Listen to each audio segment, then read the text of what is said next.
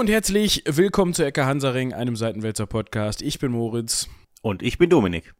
Ja, und da hört es nämlich auch schon auf. Da kommt nämlich keiner mehr. Wir befinden uns nämlich, ich glaube, in der heftigsten Zeitblase, die wir jemals in diesem Podcast hatten. Also. Wieso?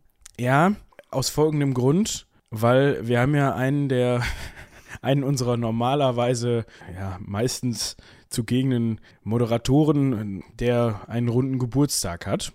An dieser Stelle, also ich, ich drop das jetzt einfach mal, aber ich glaube, wir haben das auch, äh, hat er doch, ne? Ja, richtig. Und ich finde auch, wenn er schon nicht da ist und wenn jetzt mal wieder einspringen muss, dann hat das auch nicht verdient, dass wir nicht den Grund nennen. Ja, eben, also wir haben das in der, wir haben das auch schon mal angeteasert, wir haben da auch schon mal drüber gesprochen, deshalb sage ich das jetzt einfach mal so. Ich muss jetzt mal eben in den Kalender gucken, ich bin sehr unvorbereitet, was das angeht, merke ich gerade. Wann ob, ob wir denn schon, weißt du, quasi einen Monat im Voraus gratulieren dürfen oder nicht, wenn die Folge überhaupt kommt. Die ähm, kommt am zweiten kommt die.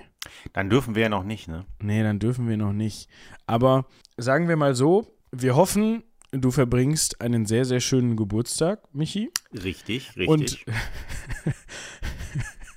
es passt, dass die Folge am 2. kommt, also am 2. Januar. Denn diese Folge wird aufgenommen am 2. Dezember, also genau einen Monat vorher. Das hat einfach den Grund, dass wir uns gedacht haben, Mensch, der Dezember ist voll bis oben hin, das Thema steht, die Recherche steht. An dieser Stelle vielen, vielen Dank an dich, Dominik, dass du dich da äh, mit beschäftigt hast mit diesem sehr, sehr spannenden Thema. Und dann haben wir gedacht, warum warten? Wir nehmen das jetzt auf, bevor wir dann noch zwischen den Jahren oder was weiß ich da irgendwie in Zeitprobe verfallen. Genau, wenn wir sowieso irgendwie äh, den, den Wanst voll haben mit Gänsebraten und was weiß ich was allem, dann kann man ja auch nicht mehr so gut aufnehmen. Und dann haben wir uns gedacht, wir machen das jetzt einfach schon mal im Voraus. Genau. Und wie es weihnachtlicher nicht sein könnte, Weihnachten ist für euch vorbei. Also an der Stelle muss man natürlich auch nochmal sagen, wir hoffen, dass ihr zum einen ein sehr, sehr schönes Weihnachtsfest verbracht habt und zum anderen natürlich gut ins neue Jahr reingerutscht seid. Das fühlt sich so falsch an, das am 2. Dezember zu sagen. Ja, wenn man so den, den ersten Glühwein eigentlich noch gar nicht intus hatte, weil man sich geweigert hat, auf den Weihnachtsmarkt zu gehen, bevor Dezember ist. Ja, das Problem hatte ich nicht. Ich war schon zweimal auf dem Weihnachtsmarkt, aber der Glühwein. Ach, guck an. Ja, der Glühwein ist dann ausgeblieben, aber das ist ja bei mir immer so. Das ist ja nicht, dass ich keinen Glühwein mag. Das ist tatsächlich sogar eins der alkoholischen Getränke, was ich noch gerne verzehre bzw. verzehrt habe. Aber äh, ja, der Alkohol ist äh, nicht mehr Bestandteil des Glühweins und was es dann zu Kinderpunsch macht. Ah. Ist, ist, ist auch okay, ist auch okay. Vor allen Dingen, wer kann sich denn heute überhaupt noch Glühwein leisten? Genau. Also ich weiß jetzt nicht, wie das in Münster ist, aber wenn du dann schon so ein, so Fünfer auf dem Tisch liegst für so einen Glühwein, dann macht ja auch vielleicht gar nicht mehr so viel Spaß. Sagen wir mal so, wenn die Folge rauskommt, könnte ich es dir sagen, aber wir nehmen die ja gerade erst auf. Ja. Äh, es könnte ja auch sein, wir haben heute ja ein sehr großes Thema, es könnte ja sogar sein, dass es eine Doppelfolge wird. Also nee. es ist nicht auszuschließen. Nein, wir machen, Nein. Da kein, wir machen da keine Doppelfolge raus. Also wir machen also, ein Jahresanfangs-Special. Ja, die wird einfach dann lang bis sonst wohin. Ist mir völlig egal. Ich habe um, äh, für unsere Zuhörer und Zuhörerinnen, wir nehmen an einem Freitagmorgen um 10 Uhr auf. Also jetzt ist es genau 10 Uhr 8 und ich habe um 13 Uhr einen Anschlusstermin. Also bis dahin sind wir dann hoffentlich durch. Ansonsten muss das ich dir noch ein bisschen vertrösten. Ja. ja, worauf ich eigentlich hinaus wollte, dass wir natürlich passend zur Jahreszeit und passend zur Stimmung, zur weihnachtlichen Stimmung, die bei uns noch da ist und bei euch hoffentlich auch noch so ein bisschen am 2. Januar. Äh, Weihnachten ist ja irgendwie in vielen Traditionen auch bis zum 6., ne, also bis, bis zu den Heiligen Drei Königen. Bis man sich nicht wirklich mehr sehen kann, ja. Genau, bis man den Baum dann rausschmeißt. Ich weiß nicht, wie das bei unseren Zuhörern und Zuhörerinnen so Tradition ist, aber ich glaube, bei uns bleibt der immer noch so lange. Ich habe das erst 28 Mal erlebt. Ich war, kann mich da nicht so genau dran erinnern. Nee, es ist schon richtig, Moritz. Der bleibt bis in den Juli stehen, bis er keine einzige Nadel mehr hat. Und äh, dann wird er verfeuert irgendwann im Oktober. Ja, ich muss dazu sagen, meine Mutter hatte früher mal zwei Ziegen. Jetzt, jetzt denkst du ja. Bin so gespannt, wo das jetzt hingeht. Also, das hatte nichts mit Landwirtschaft zu tun. Sie hat irgendwann einfach nur herausgefunden, dass eine Ziege irgendwie 75 Euro kostet oder so. Und hat sich gedacht, ich will mal gerne zwei Ziegen. Und also einfach als Haustier, so als, ne, so, weil man halt. Ach, die sind doch nett, oder? Ja, eine war nicht ganz so nett, die war relativ groß und umso älter sie wurde, umso mehr hatte sie Bock, irgendwen oder irgendwas auf die Hörner zu nehmen. Aber oh. an sich ganz possierliche Tierchen. Aber ja, worauf ich hinaus will, ist, Ziegen mögen Tannennadeln. Und die fanden das immer richtig turbo geil, wenn man denen dann nach Weihnachten alles an Tannenbäumen, was man finden konnte, da in ihren Stall bzw. Pferch oder wie auch immer reingeschmissen hat und die dann das schön abkauen konnten. Da hatten die dann auch schön. länger was von. Also da waren die richtig happy mit. Ne? Also falls ihr Ziegen habt, schmeißt mal eure Weihnachtsbäume nach Weihnachten ohne Kugeln und Lichterketten bitte da rein. Dann freuen Die sollen angeblich auch sehr gut zum Rasenmähen sein. Die mähen halt auch nur alles drumherum, aber Weihnachtsbäume so jetzt, oder? Ziegen. Nee, äh, Ziegen. okay. Ja, vielleicht. wenn du Weihnachtsbäume anpflanzt, dann hältst du den Rasen auch sehr kurz. Äh, um nicht zu sagen non-existent, aber ja. Machen wir jetzt eigentlich einen Hardcut oder wie kommen wir jetzt aufs Thema? Nee, ich habe noch ein weiteres Thema, fällt mir gerade ein. Ich muss ah, noch ja. an dieser Stelle etwas, etwas auf etwas hinweisen, wie man an meiner Stimme hört, die ist immer noch leicht strapaziert und ich kann jetzt überhaupt keinen Verweis darauf geben, in welcher Folge das noch so war, aber äh, seht es mir nach, ich bin ein bisschen heiser. Das kommt davon, wenn man beim Sport zu viel rumschreit, im Auto zu laut singt und eigentlich schon irgendwie so ein ganz, ganz bisschen ähm, Halsschmerzen hatte, dann rächt sich das. Äh, die Halsschmerzen sind jetzt weg, aber ich höre mich dafür jetzt an. Da müsst ihr mit leben. Das ist, das ist Patina, wie ich in der letzten Folge gesagt habe. Ne? Das ist Charakter, das muss so. Wie schön, ja. Und äh, vor allen Dingen hörst du dich jetzt mit, dann mit 28 an wie mit 56. Das geht ja auch. Ja, oder halt wie mit 28 und ein paar Schachteln Zigaretten am Tag. Ja. Ob, obwohl, da müsste ich drauf. so ein bisschen, bisschen tiefer. Ja, so ein bisschen, ein bisschen, bisschen rau, ja. So ein ja. bisschen Tom Waits-mäßig. Ja, das, das, das kann ich jetzt gerade nicht machen. Das tut Der ja übrigens weder trinkt noch raucht. Das ist, äh, finde ich immer wieder verblüffend. Vielleicht ist das das Geheimnis. Ja, okay, vielleicht kann man da diese, diese Stimme, die aus, die sich anhört, als ob man Joe Cocker in Mülleimer rülpst. Ähm, bin großer Tom Waits-Fan. Ähm, ja, genau. Ich habe gerade überlegt, ob wir noch irgendwas dazu sagen müssen, dass du hier bist. Ich glaube, es reicht, dass du, wie eben schon bist. besprochen, ja, das sowieso. Vielen Dank dafür, dass ich hier nicht alleine sitze.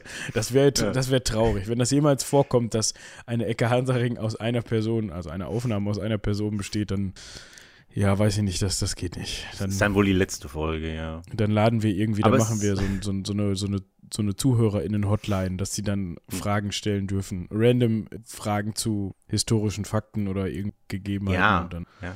Nur es wird halt immer lieses nach, ja. Ähm. also, was ist am 3. Mai 1237 in Worms passiert. es, es ist aber auch, es ist aber auch irgendwie eine schöne Staffelübergabe, weil erst hatte ich ja äh, die deine Krankheitsvertretung bei Michi mit den Runen. Ähm, dann haben wir uns zu dritt über den Gerd unterhalten, den Vampirjäger seiner ihrer Stimmt, Majestät. Ja. Und äh, jetzt, äh, wo sich, wo Michi sagt, ach Gott, ich habe einen runden Geburtstag, da will ich keine Ecke Hansering aufnehmen, äh, kommen wir zu einem Thema, wo er sehr neidisch ist, dass wir das besprechen, weil die Geschichte ist extrem irre. Ja. Also wir können im Grunde zusammenfassen, wir sind die, du bist die Urlaubsvertretung für Michi, aber ich bin trotzdem ein bisschen krank. genau, richtig, genau, äh, genau. Aber muss ich dann halt einfach durch, weil der Herr hat sich überlegt, Mensch, ne, ich möchte meinen runden Geburtstag nicht zu Hause verbringen, weil dann kommt die bucklige Verwandtschaft oder so und dann ja, genau, nerven die mich nur, ich fahre mal weg. Also kann ich ihm, ja. kann, kann ich gut verstehen, also ich kenne seine bucklige Verwandtschaft jetzt nicht so gut, deswegen weiß ich nicht, ob die wirklich so bucklig ist, aber ich kann verstehen, dass man dann auch einfach mal Bock hat, ein bisschen woanders hinzufahren, ne? Und ja, genau. Vielleicht bringt er ja auch was Nettes mit und wir machen es uns jetzt einfach gemütlich. Ähm, und wie gesagt, als Strafe ist das jetzt das Thema, das, das du mit mir besprechen darfst und nicht er. Genau. Ich, ich muss ja sagen, ich habe es ja, ich habe es recherchiert. Für diejenigen, die das immer noch nicht wissen, wir haben ja äh, oft Hilfe bei der Recherche äh, von Praktikanten oder lieben Kolleginnen. Ähm, und dieses Mal habe ich höchst selbst recherchiert über den Runen auch. Und ich habe so ein bisschen, als ich Moritz die Präsentation geschickt habe, habe ich so ein bisschen drauf gewartet, wann die Reaktion kommt. und ähm, er schrieb mir gestern Nacht irgendwann, das, das, das tut ja schon beim Lesen weh. ja, also genau das erwartet euch jetzt gleich. Also ich wollte die ganze Zeit den Bogen schlagen zu Australien, aber mir ist es nicht ja. gelungen. Sagen wir mal, wir haben jetzt hier gerade, lass mich mal auf mein Wetter also bei mir sind es zwei Grad.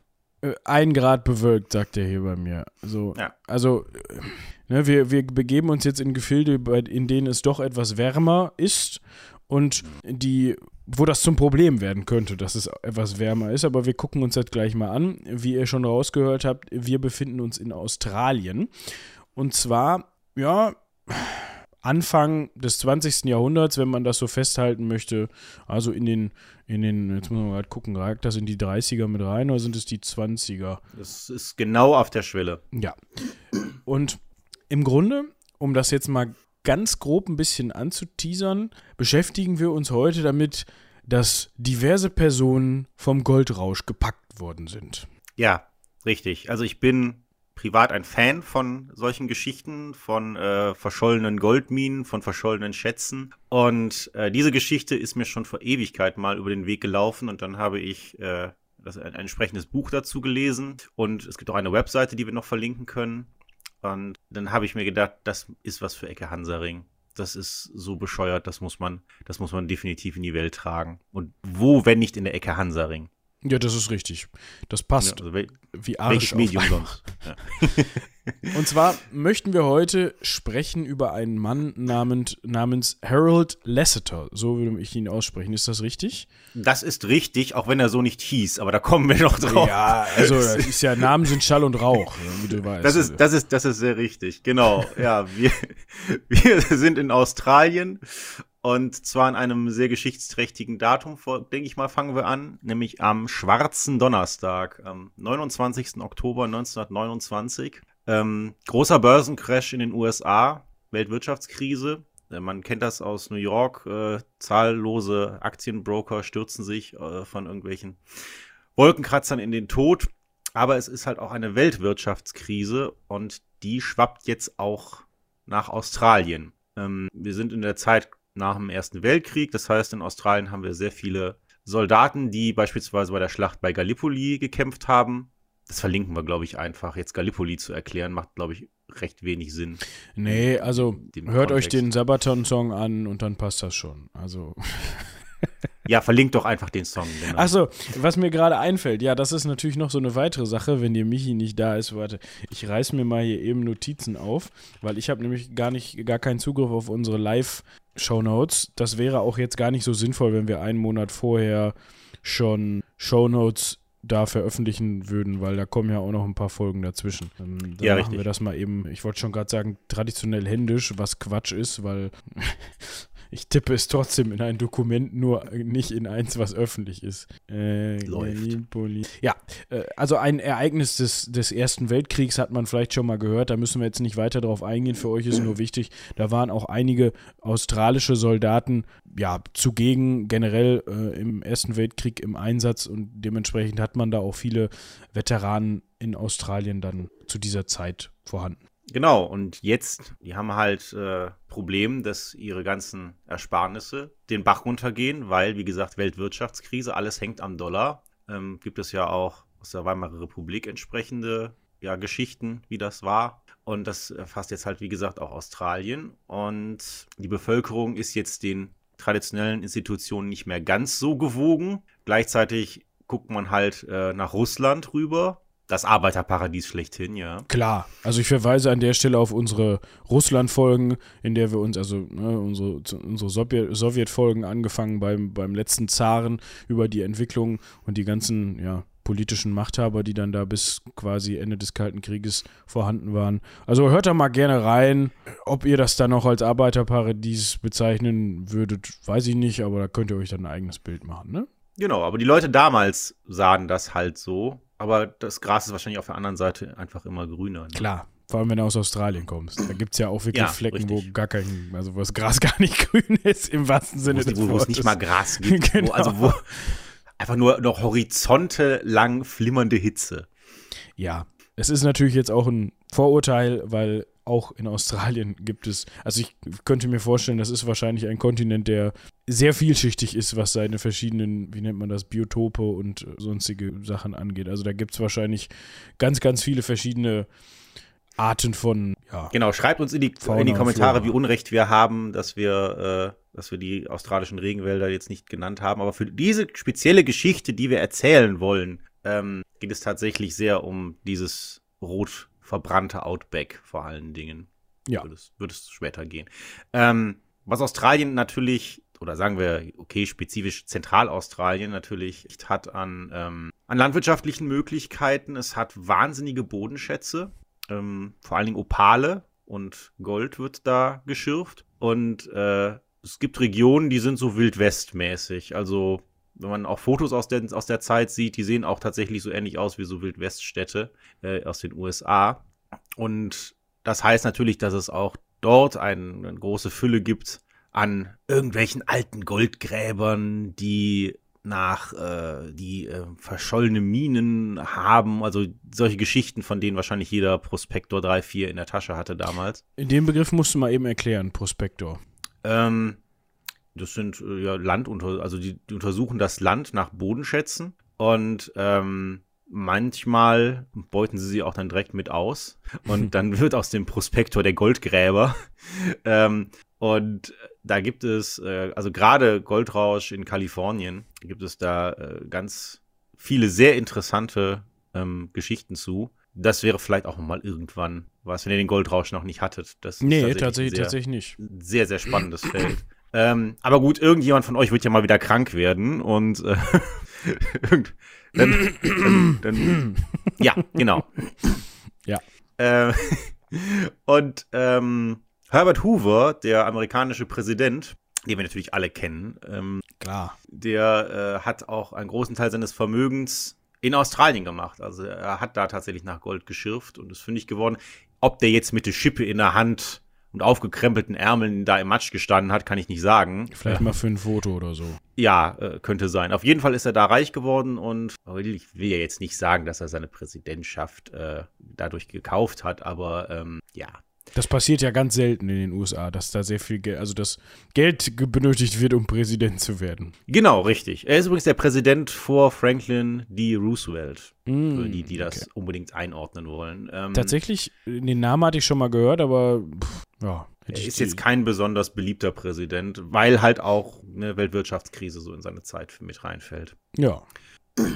Naja, auf jeden Fall jetzt ist es halt nicht nur so, dass die, dass, äh, die ähm, Privatleute oder die Banken bankrott gehen, sondern natürlich auch, wenn die Währung verfällt, verfällt der gesamte Staatshaushalt. Und jetzt kommt dazu, wir haben in Australien gerade Wahl gehabt, also damals gerade Wahl gehabt, 1929. Die neue Labour-Regierung ist zwei Tage im Amt und da passiert der Börsencrash. Und jetzt sind sie gerade noch in dieser Konsolidierungsphase, sich überhaupt als Regierung zu finden. Und eigentlich ist der Staat schon bankrott das ist jetzt kein, also ich weiß nicht, wie es dir geht, aber ich würde das nicht als gute Ausgangslage bezeichnen. Also, um es positiv zu sehen, es schafft auch vielleicht Chancen und Möglichkeiten, vielleicht Dinge grundlegend anders zu machen, aber generell, wenn der, wenn der Staat dann erstmal zahlungsunfähig ist, also ich weiß nicht, ob man das dann da schon so bezeichnen würde, aber es ist auf jeden Fall nicht gut, wenn dann die Kaufkraft des Geldes, was dir zur Verfügung steht, nicht mehr vorhanden ist, sagen wir mal so. Da, man kann sich man kann sich entspanntere Amtsantritte vorstellen. Das ja, es gibt, eine, es gibt nur noch eine Richtung und die ist nach oben sozusagen. So kann man das natürlich auch. Ja. Ähm, Was wir, ähm, also und, und jetzt wird es ja interessant, weil jetzt gibt es ja ein Schreiben, ein Brief. Ja. Im Oktober 1929, was dann, und das finde ich ganz witzig, den Verteidigungsminister Albert Green, also den australischen Verteidigungsminister, erreicht. Ja. Und ja, ich, also man kann sich jetzt denken, dass dieses Schreiben vom lieben Harold ist, also Lasseter. Jetzt richtig, ja. Frage ich mich, wir kommen jetzt gleich drauf, was da drin stand, aber warum schreibe ich sowas dem Verteidigungsminister? Ähm, also äh, Albert Green, der den Beinamen Texas Green hat, wegen einiger Zeit, die er in Texas verbracht hat, ähm, ist, äh, also warum er das dem Verteidigungsminister geschrieben hat, habe ich keine Ahnung, aber wir werden noch darauf kommen, Lasseter hat unfassbar gerne unfassbar viele Briefe an unfassbar hohe Offiz äh, Positionen geschrieben, auch äh, während seiner Zeit im Ersten Weltkrieg und so. Also äh, Lasseter ist ein sehr, sehr fleißiger Briefeschreiber. Und ich habe den Brief auch gelesen, der ist in dem, äh, in dem Buch nämlich abgedruckt. Äh, Natürlich komplett. Hast du das. und äh, ja, ich habe den Brief tatsächlich gelesen, genau. Ähm, und der Brief ist unglaublich jovial, kann man nicht anders sagen. Ähm, der Brief fängt an mit äh, Mr. Green, herzlichen Glückwunsch, ne? Sie haben die Wahl gewonnen. Ach übrigens, ich hätte da noch ein Goldvorkommen vor 30 Jahren gefunden. Das könnte man ja ausbeuten. Also so als Fußnote so irgendwie. Ja, quasi genau so, so, so beiläufig. Also ähm, er sagt halt vor 30 Jahren, Lasseter ist zu dem Zeitpunkt übrigens etwa 50 Jahre alt. Äh, vor etwa 30 Jahren hat er in einem extrem unwirtlichen Teil der australischen Wüste ein gewaltiges Goldvorkommen gefunden. Das habe er aber nie erschlossen, denn es gibt dort kein Wasser. Wasser ist für den Goldbergbau aus mehreren Gründen unerlässlich. Ähm, nicht nur für die Goldgräber, sondern ich glaube auch für die Gesteinsmühlen und sowas. Also kann nicht schaden, wenn diese, wenn diese Erzbrocken da zertrümmert werden. Ähm, er sei sich aber sicher, das findet er schon wieder nach der ganzen Zeit und er bietet sich auch direkt als Expeditionsführer an. Ja. Das und steht erstmal in dem Brief drin. Das steht erstmal in dem Brief drin und äh, unser lieber Albert, also Herr Green, der Verteidigungsminister, findet das jetzt, also der ist schon, der ist schon so, er traut dem Braten nicht so ganz. Er findet die Vorstellung, dass da irgendwo sehr viel Gold rumliegt, mit dem man vielleicht den australischen Staatshaushalt sanieren könnte, beziehungsweise durch diese Weltwirtschaftskrise bringen könnte, schon irgendwie so ein bisschen verlockend. Das ist das Wort, was ich gesucht habe. Aber mhm. es ist nicht so ganz. Also er traut dem Braten noch nicht, wie ich gerade sagte. Und also, mein Güte, ich habe ein bisschen Wortfindungsstörungen ja heute. Beauftragt einen Herren, der sich diesen Lasseter mal vornimmt und abklopfen soll, ob der denn da wirklich Ahnung von haben könnte. Das ist ja erstmal genau. gar keine schlechte Idee, oder? Genau, richtig. Das würde man heute sicherlich auch machen. Man würde einfach erstmal einen Experten fragen. Und der Experte ist in diesem Fall mein Name ist Herbert Gapp, ein sehr erfahrener Prospektor, der, man muss auch sagen, Goldfunde sind in Australien, wie gesagt, erstmal nichts Ungewöhnliches.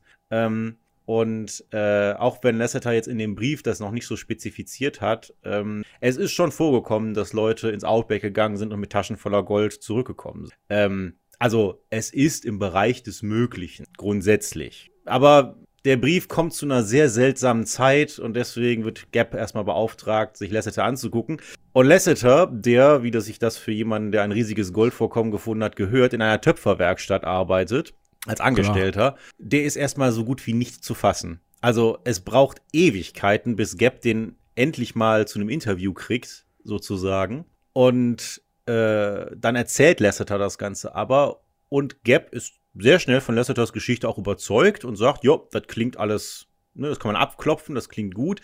Ähm, nun ist es so, dass diese Region, in der das Goldfeld liegen soll. Also wir werden heute Goldriff, Goldfeld, Goldader sagen. Das ist alles synonym zu sehen, denn ähm, ja. Es geht einfach um ein großes Goldvorkommen. So. Genau, es geht einfach um ein großes Goldvorkommen. Richtig. Auf jeden Fall ist das so Terra Incognita. Die Mitte von Australien, also Zentralaustralien, ist so gut wie nicht erforscht. Ähm, in etwa so wie der Südpol ein, noch 20 Jahre vorher, bis Amundsen den gefunden hat. Habt ihr ja, glaube ich, auch eine Folge drum, drüber gemacht. Dieses, dieser Wettlauf da ja, zwischen Amundsen ja, und Scott. Und ich glaube, da war ich auch nicht dabei, sondern das hat Michi zusammen mit Eva von den drei Meerjungfrauen gemacht. Also Shoutout an der Stelle.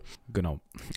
Genau, auf, auf jeden Fall, Zentralaustralien ist halt absolut unbekannt. Man weiß nicht, was dort liegt. Ähm, und deswegen ähm, empfiehlt Gap einen sechsrädrigen Truck und ein Flugzeug mitzunehmen. Und wie gesagt, wir sind in den 30er Jahren, 20er, 30er Jahren. Ein Flugzeug ist natürlich eine, also das, das, das kostet die Welt zu dem Zeitpunkt. Das, das ist so, als unglaublich teuer. Also wenn du heute sagst, irgendwie, keine Ahnung, lass uns mal, ja, Flugzeuge sind immer noch sehr teuer. Ich habe gerade gesagt, ja, lass uns mal irgendwie A380 chartern oder so für, für, diese, für dieses Vorhaben. Oder ja, oder Satelliten, sind Satelliten ins All schießen ja. für die Aufklärung oder sowas. Also ja, ja. das muss man sich sagen. Es ist übrigens die bis heute am Standard der Zeit gemessen jeweils teuerste Expedition aller Zeiten. Es hat äh, im Verhältnis nie wieder etwas gegeben, was teurer war. Also ähm, äh, bis heute. Expeditionen natürlich. Ne? Also genau, Expeditionen, klar. Natürlich, ne, ja. Leute, die irgendwie irgendwas entdecken wollten und dafür losgezogen sind. So, ne? Also ist wahrscheinlich dann schwierig, da jetzt irgendwie. Es gibt bestimmt Vergleiche, die vielleicht teurer waren oder Vorhaben, die teurer waren, wo man dann aber nicht sagen würde, okay, das ist eigentlich keine Expedition. Aber genau, trotzdem genau, krass. Also, und es ist, es ist der Maßstab auch der Zeit, wie gesagt, zu nehmen, wenn wir dann noch bedenken, wie wenig das Geld zu dem Zeitpunkt schon wert ist.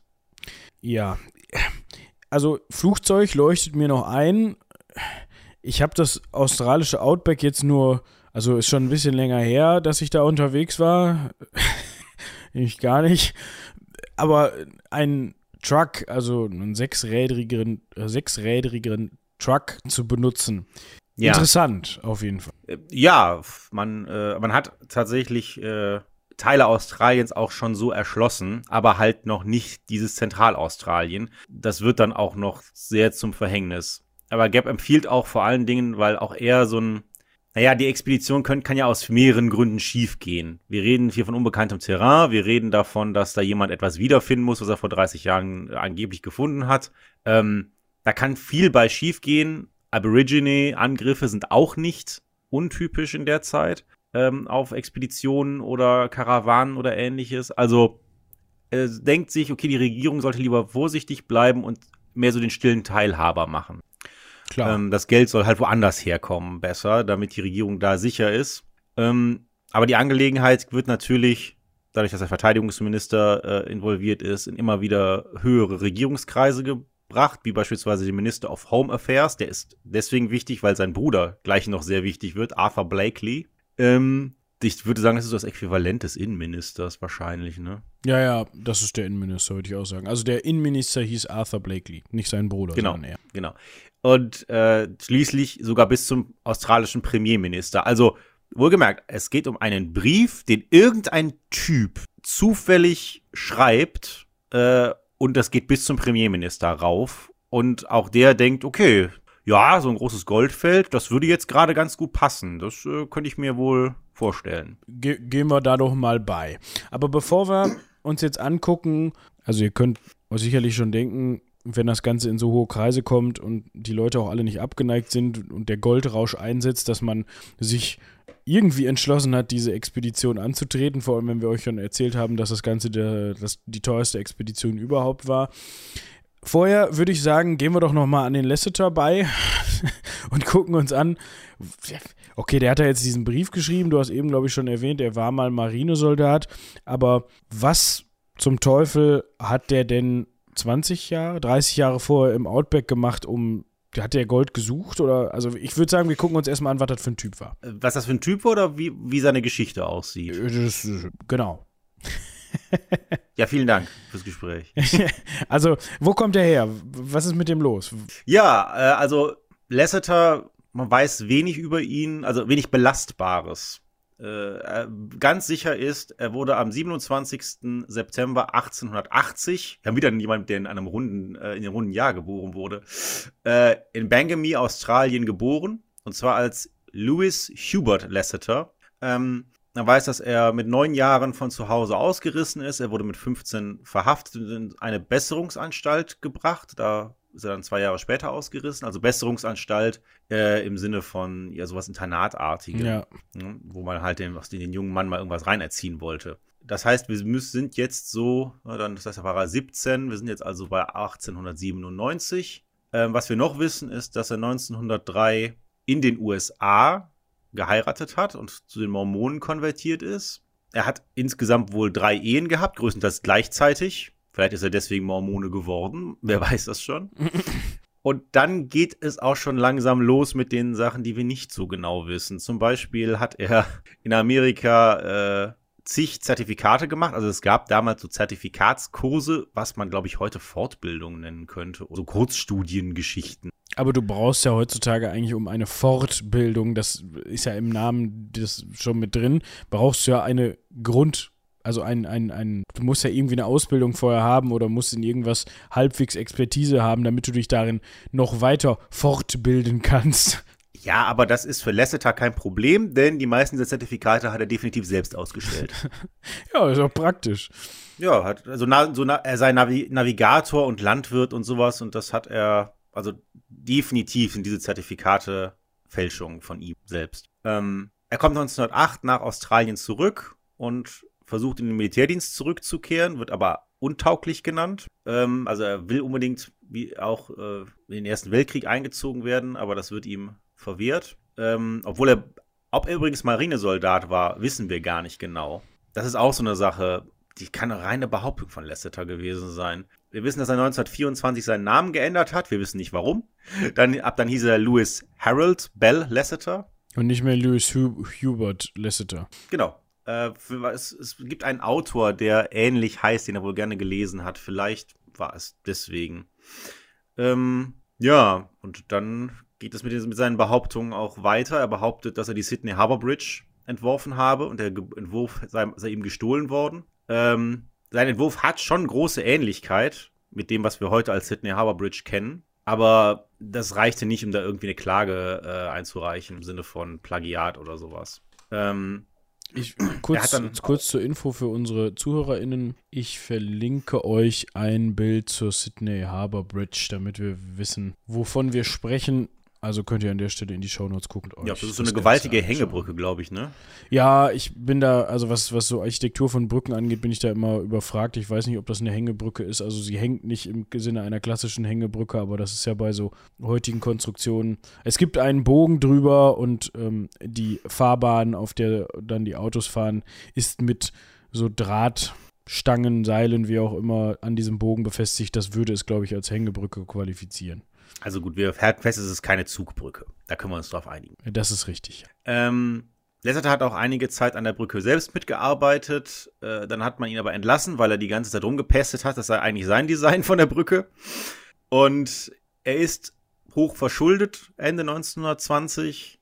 Also Ende der, Ende der 1920er Jahre ist er hoch verschuldet und fängt in einer Töpferwerkstatt an zu arbeiten. Töpfer ist er natürlich nicht, aber ja, gut. Ähm, soll, soll ich noch ein bisschen erzählen, was er so behauptet hat in seinem Leben?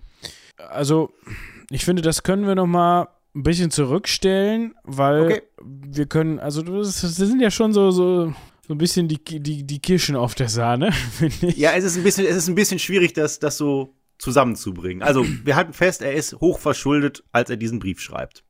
Ja, aber das sind halt auch alles wieder so Sachen, ja, er hat sich die bis dahin schon viel erlebt, ne? In den USA mal kurz Mormone gewesen, dreimal verheiratet, alles easy, diverse Zertifikate bekommen, sich selbst ausgestellt. Und dann kommt aber diese Nummer mit der Brücke, die ich gar nicht so unspannend finde.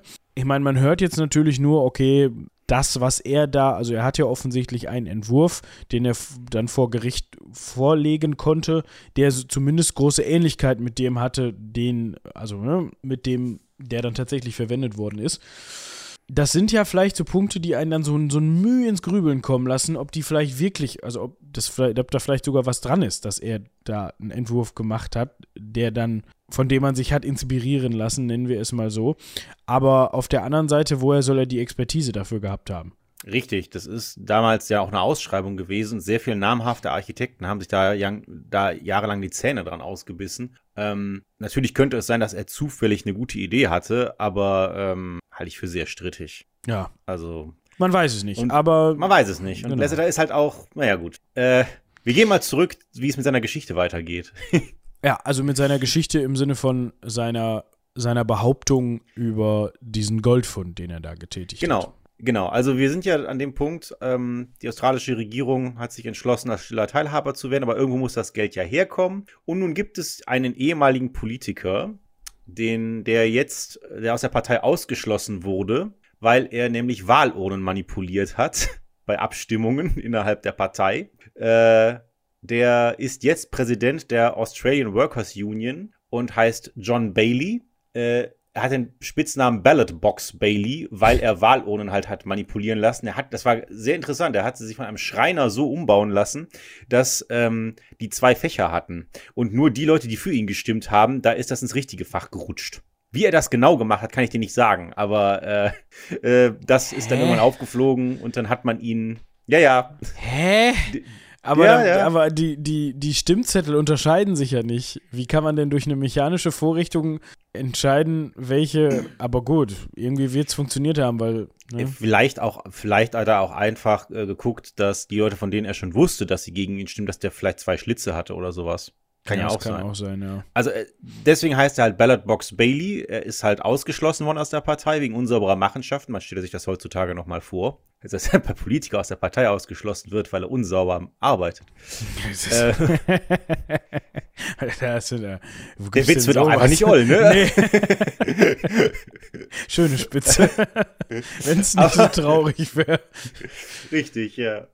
Aber Ballot Box Bailey ist jemand, ist sehr skrupellos, mit dem man muss man rechnen. Äh, das ist jemand, der über Leichen geht und der keine Probleme hat, seinen Einfluss geltend zu machen. Äh, und jetzt sitzt er halt, also er hat diese Australian Workers Union zu einer ziemlich krassen äh, Organisation gemacht, die natürlich jetzt über Gewerkschaftsgelder verfügt. Deswegen überlegt er halt, also er hat halt Wind davon bekommen und er lä lässt Lasseter jetzt mal einladen in einem kleinen Kreis. Da ist Baileys Sohn dabei, da ist auch, ähm, sind auch, ist auch noch ein Prospektor bei, der sich das nochmal anhört und dann erzählt Lasseter schließlich seine Geschichte. Und die geht so. Äh, in den 1890ern, wir erinnern uns, da ist er irgendwo zwischen 15 und 17, ähm, hat er seinen Beruf als Seefahrer satt gehabt, von dem wir nicht wissen, ob er ihn wirklich ausgeübt hat. Also ich habe da irgendwas und, mit so einer Besserungsanstalt im Hinterkopf, oder? Ja.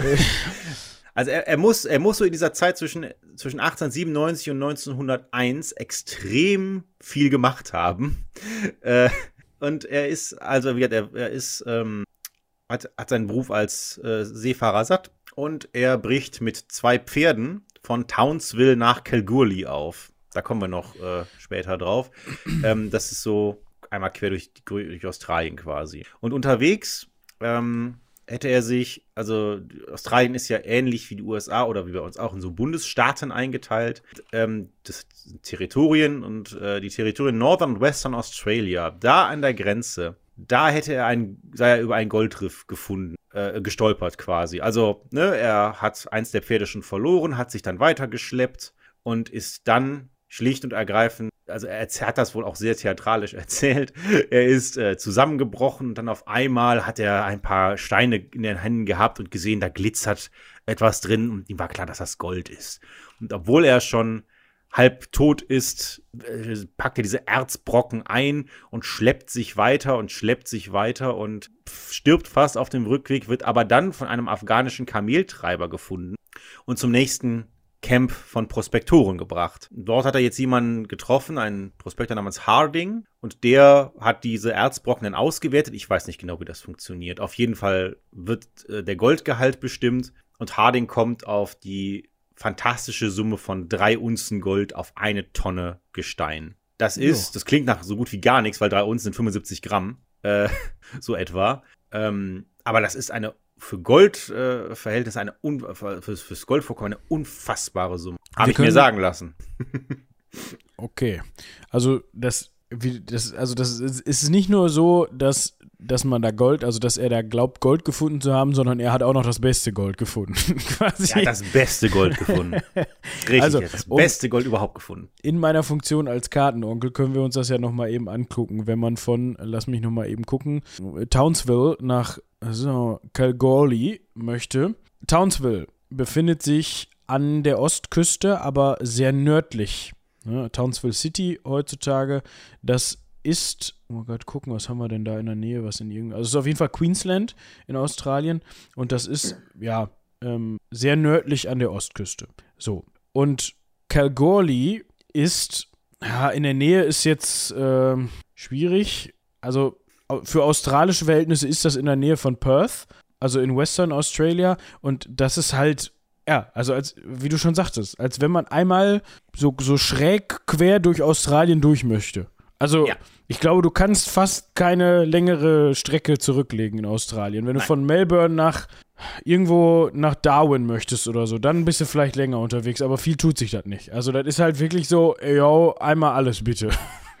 Richtig, genau, genau. Äh, und ähm, ja, genau. Und er hatte, aber da hat er das beste Gold gefunden. Ja, und ähm, wie, wie, wie, schon gesagt, solche Geschichten äh, gibt es in dieser Zeit oft und einige von denen sind auch wahr gewesen. Ähm, das ist wichtig für, für, wenn wir in diesen Gold, um dieses Goldfieber zu erklären. So, und jetzt, nachdem er halt äh, bei der Reise umgekommen ist, erzählt Lasseter, hätte er halt Skrupel gehabt. Harding hat ihn halt gedrängt, komm, lass uns zu diesem Riff zurückgehen, äh, wir müssen das vermessen, wir müssen, äh, damit wir das wiederfinden und so weiter. Aber, und sie machen sich erst drei Jahre später auf den Weg und sie haben es wiedergefunden, aber als sie zur Küste zurückkehren, haben sie festgestellt, dass ihre Uhren nachgingen. Und deswegen sind die Messungen, die sie halt mit dem Sextanten da vor Ort gemacht haben, nutzlos. Wie so eine Messung genau funktioniert, weiß ich ehrlich gesagt nicht. Ich auch nicht. Aber das hat was mit Tageszeit und Stand der Sonne und sowas zu tun, glaube ich. Und ja. daraus ergeben sich dann Koordinaten. Ähm, Und. Äh, sorry, wenn ich da einhake an der Stelle. Ja. Wer war nochmal dieser Harding? Harding ist der Prospektor, den er getroffen hat in diesem Camp. Ah, ja, okay. Also, wo, wo er, er wurde gerettet, in dieses Camp gebracht und dort hat er diesen Mann namens Harding zufällig getroffen. Ja. Klar. Ach, der, ähm, der, der auch gesagt hat, dass es das beste Gold wo gibt. Das beste Gold, das beste Gold überhaupt. Sehr, sehr gut. Sehr gutes Gold. Sie haben ähm, eins gutes Gold hier. Nee. Richtig, ja. äh, wenn wir jetzt Computerspiel spielen wären, dann wäre das äh, wahrscheinlich die Art von Gold, die so abgegradet ist. Ja, okay. Äh, Lila so, leuchtend haben, oder so. Genau, genau. Harding hat jetzt äh, versucht, Geldgeber zu finden, aber wie gesagt, wir reden irgendwo von Zentralaustralien. Es, da ist kein Wasser, da ist es extrem schwer. Und, das ist, stimmt auf jeden Fall an Lasseters Geschichte, die Goldfelder von Kalgoorlie, die boomen gerade. Da hat Herbert Hoover beispielsweise ja auch sein Vermögen gemacht. Ähm, und du setzt nicht Geld aufs Spiel für Zentralaustralien, wenn du in Kalgoorlie das Gold quasi aus dem Boden holen kannst als Gesellschaft. Das macht man einfach nicht. Ja, und vor allem bist du ja als Gesellschaft auch irgendwie dann konsolidiert. Ne? Also wenn du da bereits im Business drin bist und Goldfelder für dich erschlossen hast und da am Fördern bist, dann ist das natürlich trotzdem ein Riesenrisiko, da irgendwie jetzt auf einmal ins Blaue rein irgendwo anders hinzugehen ne? und dich im Zweifel zu verkalkulieren. Ja, genau. Und das erzählt Lasseter diesen Leuten. Er erzählt ihnen auch, welche Ausmaße das Goldriff haben soll. Nämlich irgendwie, ach Gott, das ist in Meilen. Ich glaube, das ist irgendwie 13 Meilen lang, 2 Meilen breit oder sowas. Ähm, und dann ist Lasseter weg und dann schnappt sich jemand Zettel und Papier und rechnet das aus und rechnet aus, dass dieses Goldriff mit dem, was Lasseter erzählt hat, 66 Millionen Pfund wert wäre. Das entspricht heute etwa 4,5 bis 5 Milliarden Pfund. Also wir reden hier von Pfund Sterling, also von englischen Pfund, nehme ich an. Ja, genau, genau. Australien ist ja äh, unter britischer Krone quasi und hat dementsprechend auch die Währung. Damals noch zumindest. Heute haben sie Damals noch, genau. Heute ist der australische Dollar, ne? Ja. Ja, also, also ist, man muss schon sagen, ähm, 5 Milliarden wären jetzt für eine heutige Regierung keine Komplettsanierung. Also aber es wäre ja. auf jeden Fall sehr nett. Sagen es wäre so. nice to have. Genau. genau. so, und dann gucken sich diese drei Leute in diesem Büro mal kurz tief in die Augen und entscheiden sich, ja, das fördern wir. Und Bailey, unser skrupelloser äh, Kopf der Workers Union, entscheidet sofort, die Regierung auszuboten und die Expedition aus Geldern der Gewerkschaft zu bezahlen. Ähm, und er möchte einen kleinen Kreis von Investoren drumherum haben, denn je weniger Investoren du hast, desto mehr Geld und Gold bleibt für jeden Einzelnen übrig. Und sie einigen sich so auf 40 Leute. Also es ist wirklich etwas, was in dem Moment grob überschlagen wird und äh, diese 40 Leute sollen zusätzliche Geldgeber sein, davon dann profitieren. Klingt für ähm, mich jetzt erstmal sehr viel, muss ich sagen.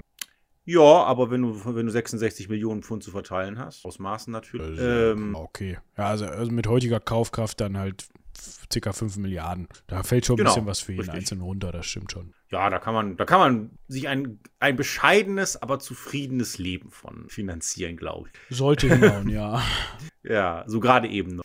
Ähm, wir sehen also schon, jetzt ist die Regierung eigentlich schon raus, sie weiß es nur noch nicht. Äh, aber man möchte ja trotzdem irgendwie die Regierung weiterhin im Boot haben, weil man braucht natürlich Genehmigungen und so ganze Geschichten. Und jetzt kommt äh, der Bruder von dem Innenminister, den wir schon angesprochen haben. Also Innenminister war Arthur Blakely und sein Bruder Fred Blakely wird dazugezogen. Der wiederum, das ist halt auch alles so, eine, so, eine, so, so ein Kabinett aus Wahnsinnig. Äh, Blakely, äh, Fred Blakely ist ähm, berühmt als Bicycle Bushman, nämlich bevor das Auto erfunden wurde, haben tatsächlich Leute den australischen Kontinent mit dem Fahrrad überquert. Klar. Und durchquert. Riesenstrapazen, riesen, also unglaublich schwierig, weil ich meine, das Terrain ist nun wirklich nicht einfach. Schon mit dem Auto nicht, mit dem Rad noch viel weniger. Wenn wir dann noch dazu rechnen, dass wir keine Straßen haben, sondern nur so Trampelpfade höchstens. Ähm, und auch Blakely wird konsultiert und auch er sagt, ja, wir können, die Expedition ist sinnvoll. Und dann erzählt also, Lasseter seine Geschichte nochmal. Also an einem Punkt komme ich da so ein bisschen ins Stocken. Also wir haben jetzt ja. Fred Blakely, Gut. den vielleicht nicht nur an einem, aber wir gucken mal. Wir haben jetzt Fred Blakely, der Bruder des amtierenden Ministers of Home Affairs. Ja. Der wird hinzugezogen. Jetzt ist der Begriff hinzugezogen natürlich unterschiedlich auslegbar.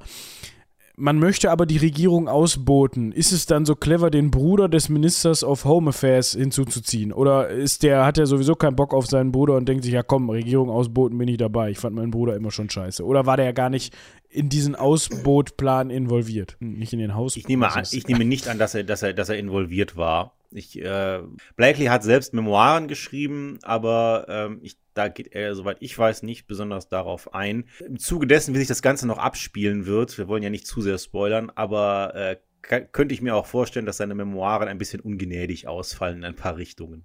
Könnte sein.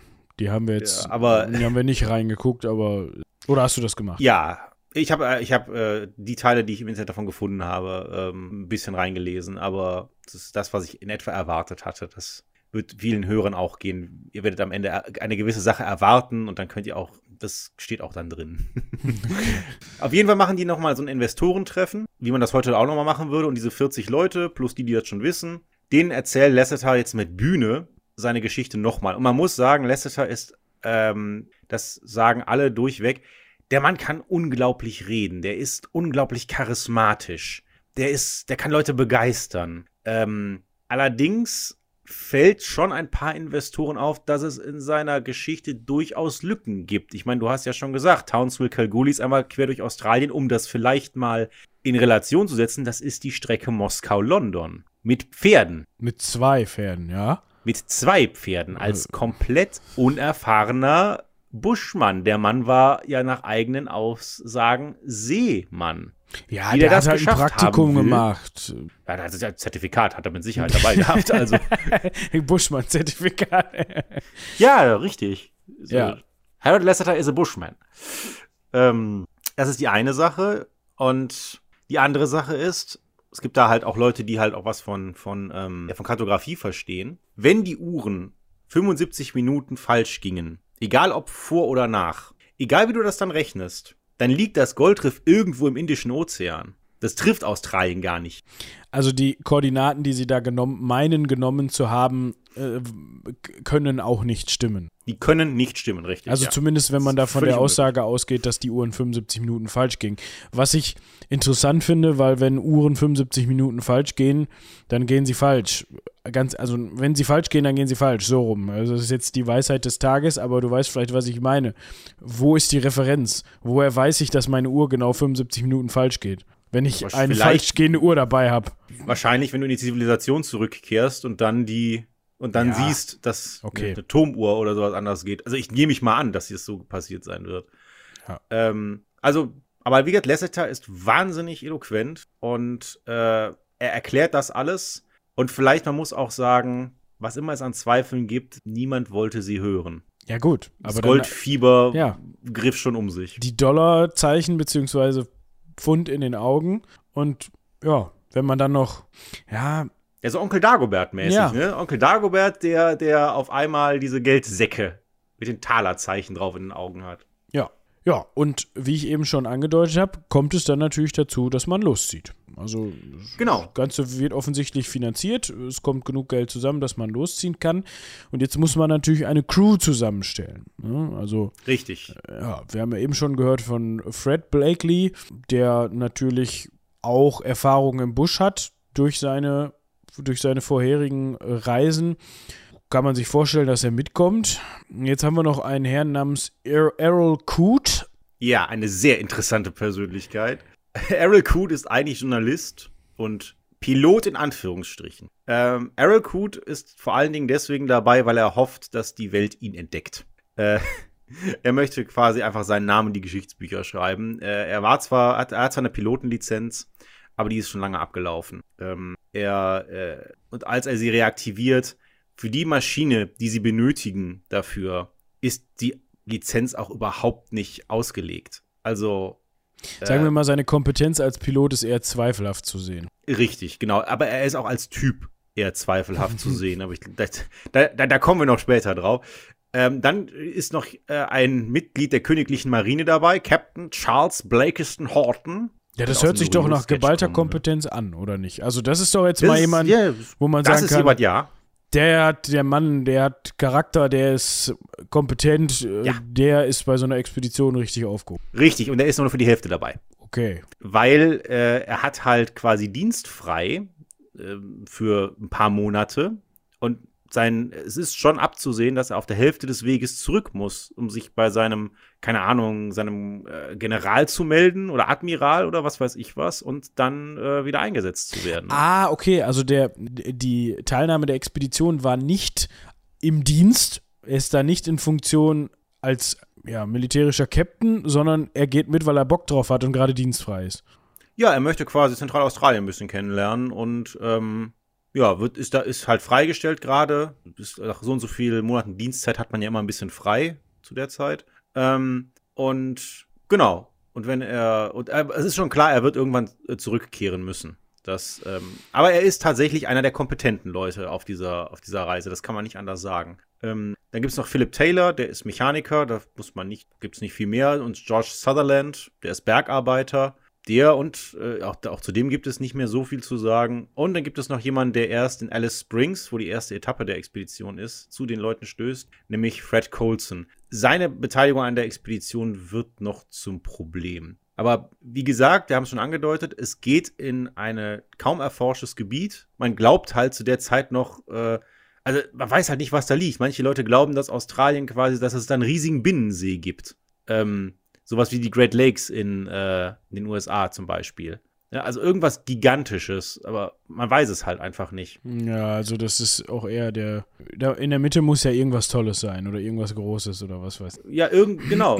was, was da allerdings liegt, und das weiß man, das ist in der Nähe der Peterman Ranges. Ähm, da kannst du auch am besten Bilder von äh, reinstellen. Das ist, dieses sehr, sehr unwirtlich. Es gibt keinen Tropfen Wasser auf Meilen und das ist sehr labyrinthisch. Ich kann es nicht anders beschreiben. Das ist so ein bisschen Canyon-artig schon fast. Das ist so Gebirgszüge und ähm, ja, das ist zu dem Zeitpunkt, also man weiß, das ist eine der, eine der schwierigsten Regionen in, in Australien. Ohne Frage. Auch wenn man nicht viel darüber weiß. Ne? Weil es ist halt auch schwierig, da Expeditionen überhaupt hinzubringen. Ja, auch dazu verlinke ich euch am besten mal eben den Wikipedia-Artikel, dann könnt ihr euch das mal ansehen. Das ist halt einfach eine Region. So, dann gibt es noch einen Herrn namens Charles Lexius Burlington. Ja, der richtig. im Gespräch war, die Expedition zu, zu begleiten. Das hatte unter, unter anderem damit zu tun, dass er gute Kontakte zur Firma Thornycroft hatte. Und das ist nämlich das Unternehmen, was später diesen Truck für die Expedition stellen soll. Ne? Da kommt halt dann irgendwie, keine Ahnung, er ist der Botschafter oder der, der, das Werbegesicht von Thornycroft. Ja. Ähm, das wäre gar nicht so schlecht gewesen der ist nämlich sehr versiert, was Mechanik angeht und soll ein guter Pilot gewesen sein. Möglicherweise. Ein, ein hochdekorierter Mann. Ja, ja. So, möglicherweise sogar ein wesentlich besserer Pilot als unser lieber Herr Earl Coote. Äh, nicht nur möglicherweise, er ist es. er ist, er hat halt im, im, im Weltkrieg zig Auszeichnungen bekommen. Das ist ein, das ist ein wirklicher Top-Mann. Das kann man nicht anders sagen. Ähm, der ist mit Abstand der kompetenteste oder wäre der kompetenteste von den allen gewesen, wenn er denn mitgekommen wäre.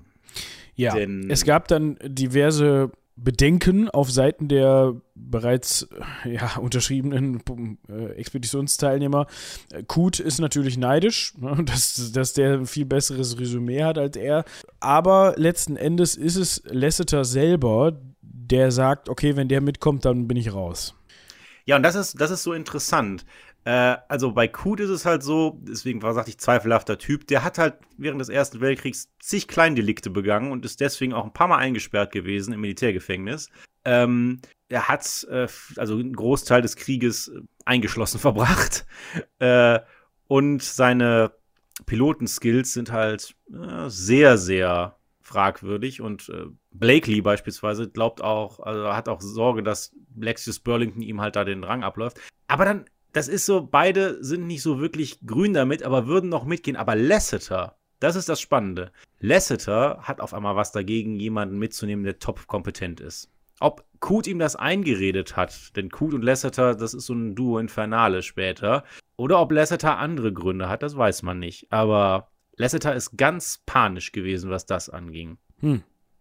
Wer weniger panisch war, nachdem dann unser Herr Charles Lexius Burlington ausgebotet wurde, war Kut, denn der durfte sich oder wollte sich erstmal ein Flugzeug aussuchen und er hat sich gedacht, ja, wir brauchen was möglichst Schnelles.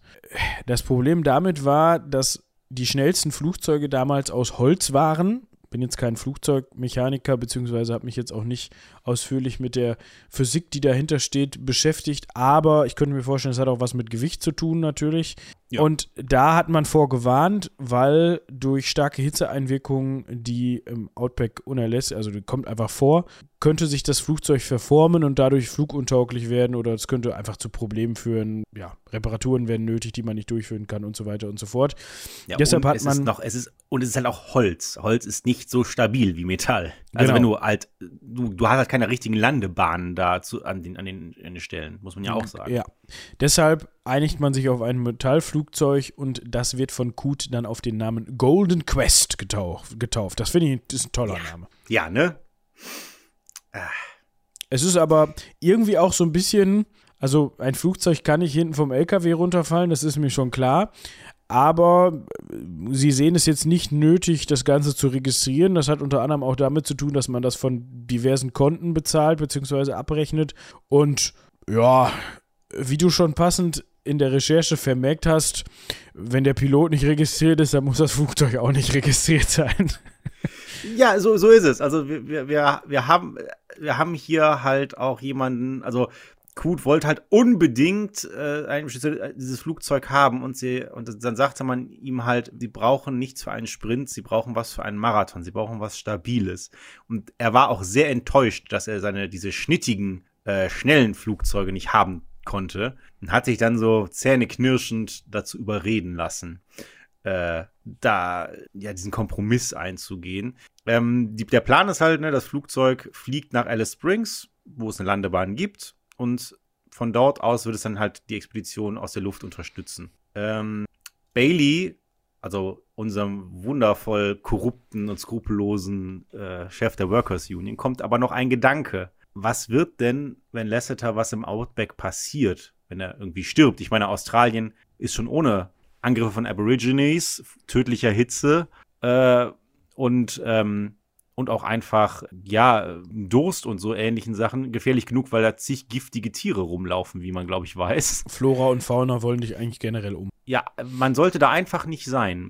ähm, wie, wie genau, äh, also wie stellt man denn das jetzt sicher? Und Lasseter, und ich habe es dreimal gelesen, bis ich äh, es geglaubt habe, Lasseter findet natürlich hierfür eine Lösung und er stellt den Leuten zwei Briefe aus und einen davon schreibt er mit unsichtbarer Tinte, also Zitronensaft oder sowas. Auf diesen Briefen will er die Landmarken vermerken, die Koordinaten, die, die halt damals bestimmt wurden. Und das Ganze soll dann halt in Sydney in die Bank gebracht werden und äh, in einen Safe und darf halt nur rausgeholt werden, wenn Lasseter zurückkehrt oder wenn er für tot erklärt wird. Dann darf man das rausholen, keine Ahnung, mit dem Bügeleisen drüber gehen, oder was auch immer man macht, um unsichtbare Tinte sichtbar zu machen und dann, naja. Dann ist man jetzt erstmal zufrieden, unglaublicherweise.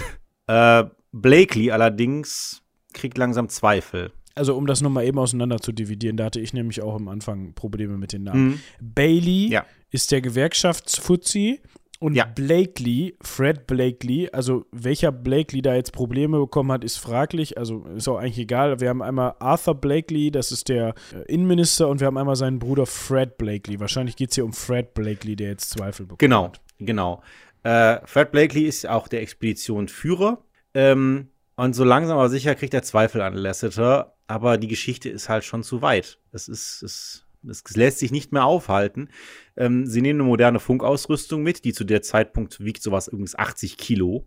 Ähm, und Proviant und Sprit für das Flugzeug kommt auf den Truck. Und der Truck wird dann per Zug nach Alice Springs gebracht. Ja, da fliegt die Golden Quest dann auch hin und dann soll es losgehen. Von Alice Springs aus. Dann soll es von Alice Springs losgehen. Auch ein geschichtsträchtiger Ort, beziehungsweise ein Ort, den man vielleicht mit Australien schon mal in Verbindung gebracht hat oder schon mal gehört hat. Jetzt können wir an der Stelle dazu noch mal eben was sagen, vielleicht. Alice Springs ist so interessant oder auch so bekannt, weil es so vor allem zu der Zeit als letzter Außenposten der Zivilisation gilt. Ne? Also es liegt halt an der Grenze des Outbacks, des damaligen Outbacks und das ist halt der Klassiker, um von da aus zur Expedition oder zur Goldsuche zu starten. Und deshalb nimmt man wahrscheinlich auch das als, ja, Startpunkt, würde ich mal sagen, zur Expedition. Ja. Ich meine, man hört ja, der, der Wagen ist per Eisenbahn dahin gebracht worden. Das heißt, die Logistik bis dahin funktioniert anscheinend noch echt gut.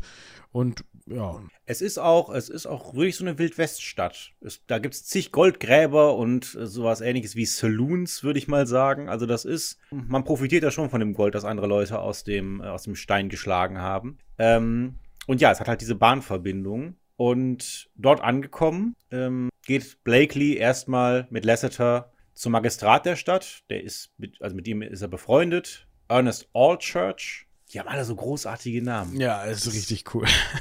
und ähm, Ernest Allchurch ist ein ist jemand, der quasi Alice Springs ist. Er ist von Anfang an dabei gewesen. Ähm, irgendwie seit 30 Jahren oder so ist er, ist, oder, oder 40 Jahren lebt er in der Stadt oder ist da Magistrat, was weiß ich was. Und der spricht mit Lasseter ganz freundlich und daraus wird langsam aber so sicher eine Art Kreuzverhör. Lasseter hat ja behauptet, er sei, hätte in der Nähe von Alice Springs nach Granat geschürft, also so ein Halbedelstein.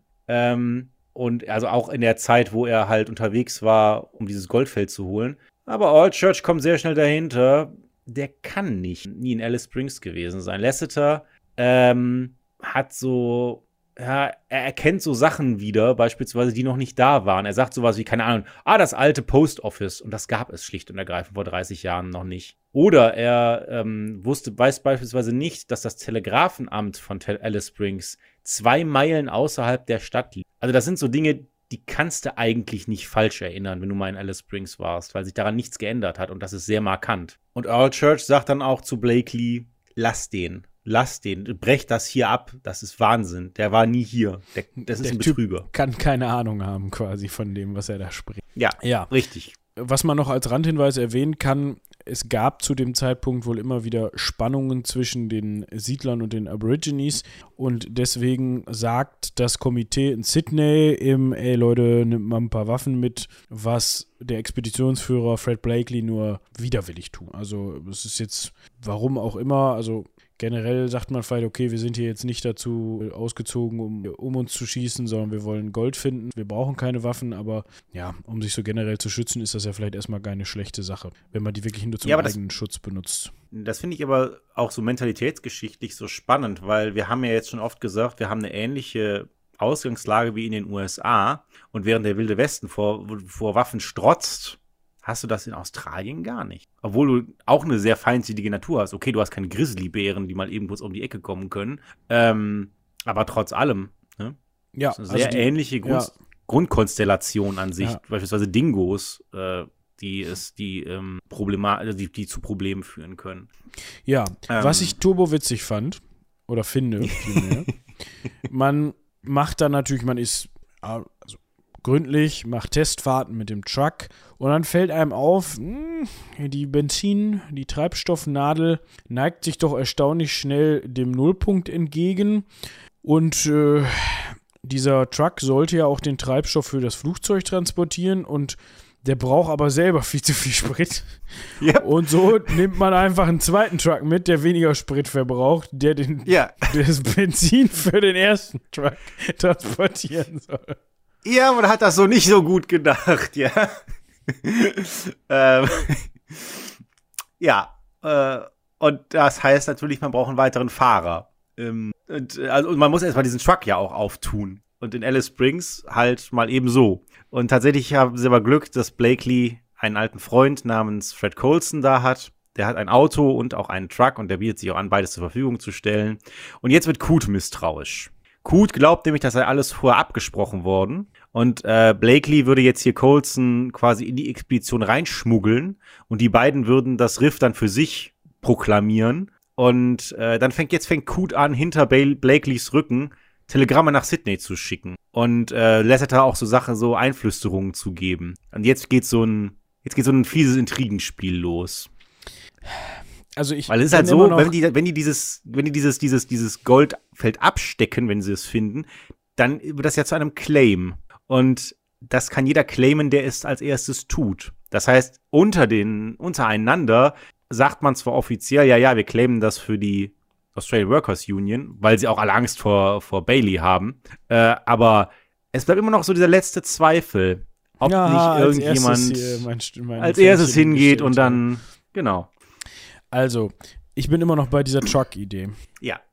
Ich versuche das gerade zu vergleichen. Also, man hat diesen sechsrädrigen Truck, ja, der ja. angeblich super toll sein soll, um damit durch dieses Gelände zu kommen. Ja. Äh, und da hinterher fährt man jetzt mit einem anderen Truck. Ja. Der, also es kann ja nicht ein ähnlicher Truck gewesen sein, weil sonst würde nee, der zweite, kleiner, ja. ja. sonst würde der zweite Truck ja genauso viel Sprit verbrauchen wie der erste. Und ja. dann kann der erste Truck auch seinen Sprit selber transportieren, weil dann braucht man für beide nämlich so viel, ne? So. Ja, richtig. Und, das Und hinten heißt, drei fährt noch ein normales Auto. Ja, das heißt, man hat im ja. Grunde eigentlich sich den, des Vorteils, den dieser sechsrädige Truck hat, komplett beraubt. Weil das schwächste Glied der Kette ist eh im Zweifel dieses Auto, was hinterher fährt. Es sei denn, man sagt jetzt, okay, der, der sechsrädige Truck ebnet irgendwie den Weg oder macht das irgendwie frei, aber das ist ja auch sehr zweifelhaft. Ja, so richtig äh, durchdacht hat man das nicht. Vielleicht hat man auch einfach äh, Sorge gehabt, dass ähm, wenn dieses, dieses Gerücht erstmal die Runde macht, dass dann Privatleute anfangen, das Goldfeld zu suchen und es einem durch die Lappen geht. Ähm, das war alles ein bisschen überstürzt, um es vorsichtig zu sagen. Äh, naja, die erste Etappe soll ja erstmal nach Ilbilla, glaube ich zumindest, dass man so ausspricht, äh, führen. Das ist quasi nur ein Ort auf einer Karte. Da ist jetzt kein, also da ist keine Besiedlung und kein gar nichts. Da ist einfach nur eine Landebahn. Da hat vor langer Zeit hat jemand da Landebahn gemacht. Die, da weiß man aber schon oder vermutet, die ist inzwischen wieder überwachsen. Die müssen wir wieder frei machen, damit die Golden Quest dahin kann. Ähm, und von da aus möchte man dann halt die Expedition richtig losgehen lassen, damit Lasseter seine, seine Landmarken findet. Lasseter hat sich außerdem verpflichtet vertraglich, ähm, wenn man so etwa in 50 Meilen Umkreis um dieses Goldriff ist, dann auch zu sagen, nach welchen Landmarken er eigentlich guckt. Wohlgemerkt, wir wissen immer noch nicht, nach welchen Landmarken er also guckt. Er hat das immer noch nicht erzählt. Er sagt nur, die gibt es. Ja. Und dann äh, bricht der Truck auf mit großem Hallo. Ne? Die ganz, ganz Alice Springs ist da. Alles erfahrene Goldgräber, äh, die natürlich sich das Ganze angucken und sagen wir mal so, sehr belustigt sind, als der Truck nach 100 Metern im Fluss stecken bleibt. Also in einem Flussbett, man geht davon aus, oder ich würde jetzt mal das so verstehen, dass dort zu dem Zeitpunkt kein Wasser drin war, aber es ist natürlich, also nach 100 Metern, nicht nach 100 Kilometern, was auch noch nicht besonders weit wäre für die Entfernung, die man zurückliegt, sondern nach 100 Metern.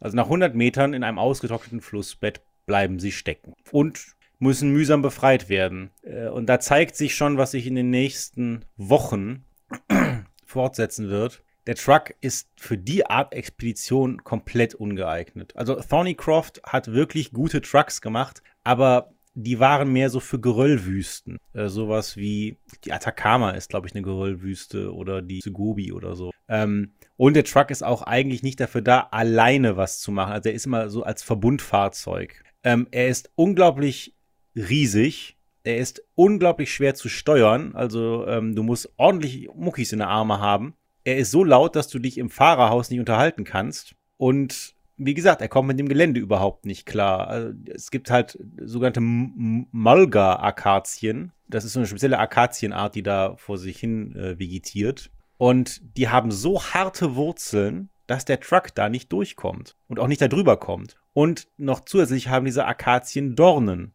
und die zerstechen die Reifen. Und dann bleibt der Truck wieder im Sand stecken. Und dann müssen sie Matten von Kokosfasern davor legen. Das Problem ist nur, so eine Matte hält natürlich nicht Ewigkeiten und die Matten sind auch links und rechts nur so quasi einen Schritt breiter als der Truck selbst. Das heißt, das ist, das ist so langsam mit Schrittgeschwindigkeit quält man sich dadurch. Und außerdem ist der Truck auch zu tief also zu nah über dem Boden. Der zieht die ganze Zeit Gestrüpp ein, was sich dann im Radkasten verfängt und um die Reifen wickelt.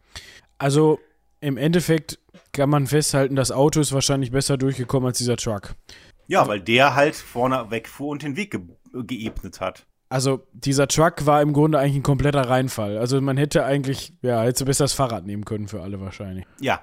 Meine Güte. Das also das ist halt, also, aber Respekt, dass sie das trotzdem dann anscheinend auf sich genommen haben, ne? Dass sie dann nicht gesagt haben nach einem halben Tag oder nach paar Stunden, ey, ich sehe Alice Springs noch. Wie wär's mal mit umkehren und wir überlegen uns mal, wie wir das anders machen. Ja, äh, ein vernünftiger Mensch hätte das gemacht. Die haben es leider nicht gemacht.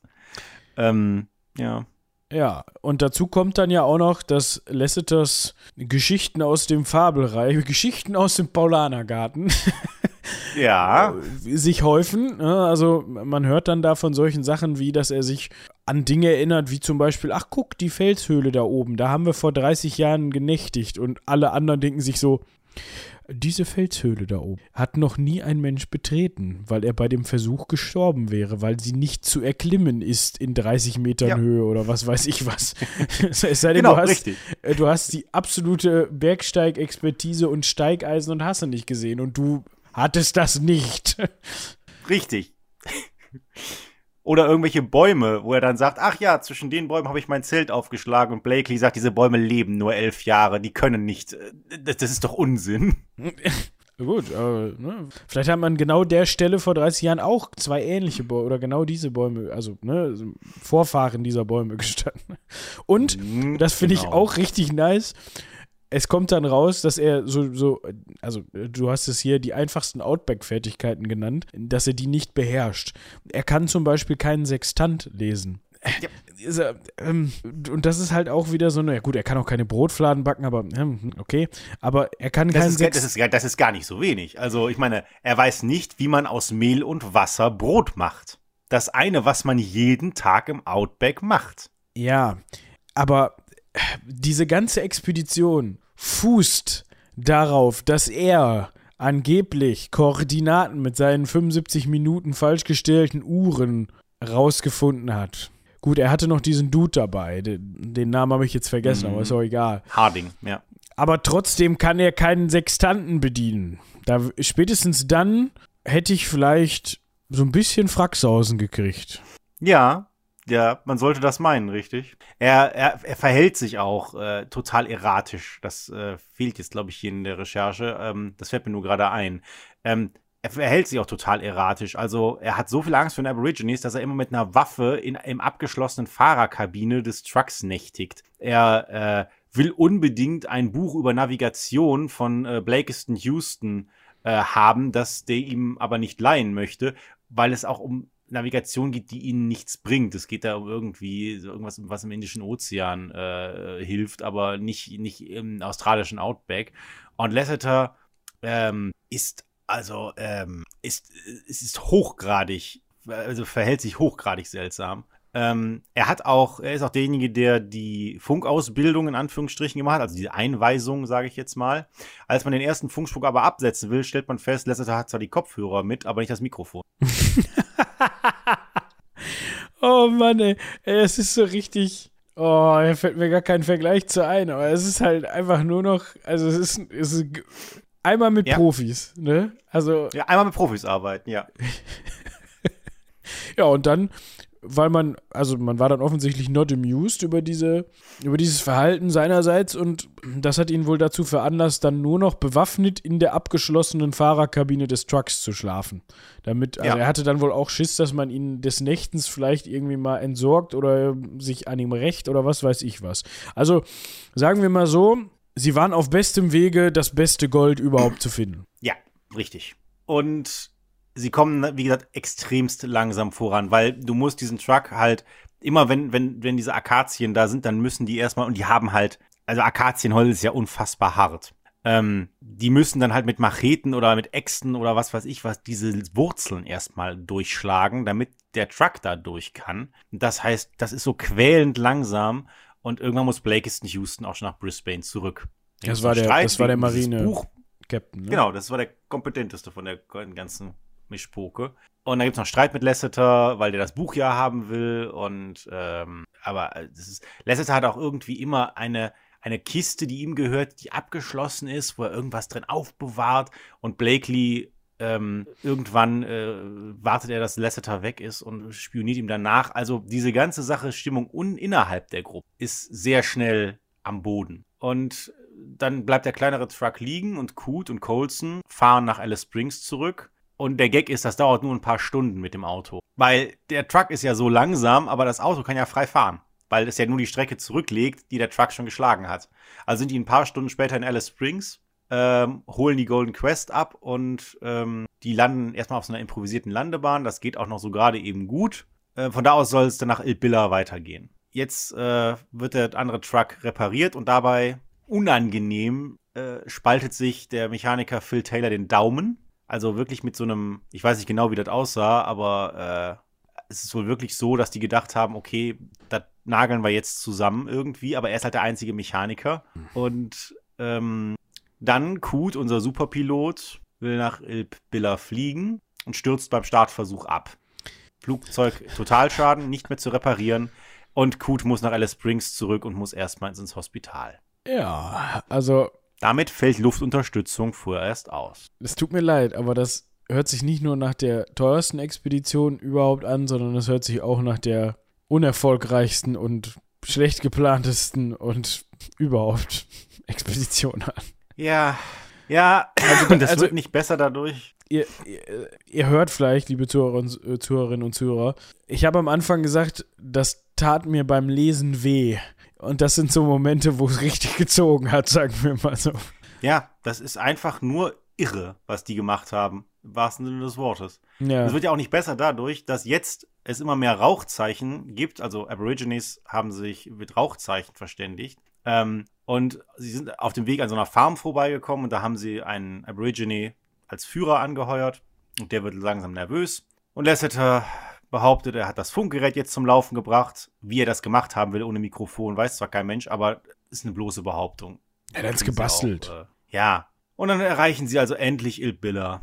Und Blakely plant dann alles für den Big Push, wie er das nennt. Also von hier aus jetzt das Goldriff zu finden. Und jetzt ähm, nennt Lasseter auch erstmals die Landmarken tatsächlich. Nämlich Mount Marjorie und Lake McDonald. Und sie kommen überein allesamt, in Zukunft machen wir das ohne Luftunterstützung, das bringt alles gar nichts. Das ist natürlich ein schöner, also die Erkenntnis ist schön zu dem Zeitpunkt, wenn man immer noch, also zu dem Zeitpunkt, korrigier mich, hat man halt einfach kein funktionierendes Flugzeug, ne?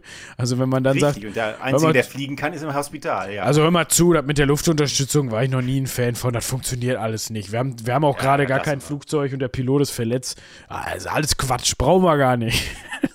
ja, richtig. Ich stelle mir die Situation so geil vor. Alle sitzen um, ums Lagerfeuer oder in einer Besprechung oder so. Ja, ich, ja was möchtest du einbringen?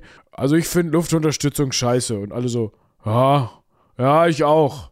Ja, brauchen wir nicht. Ist alles Quatsch. Dieser neumoderne Schnickschnack. Richtig, richtig.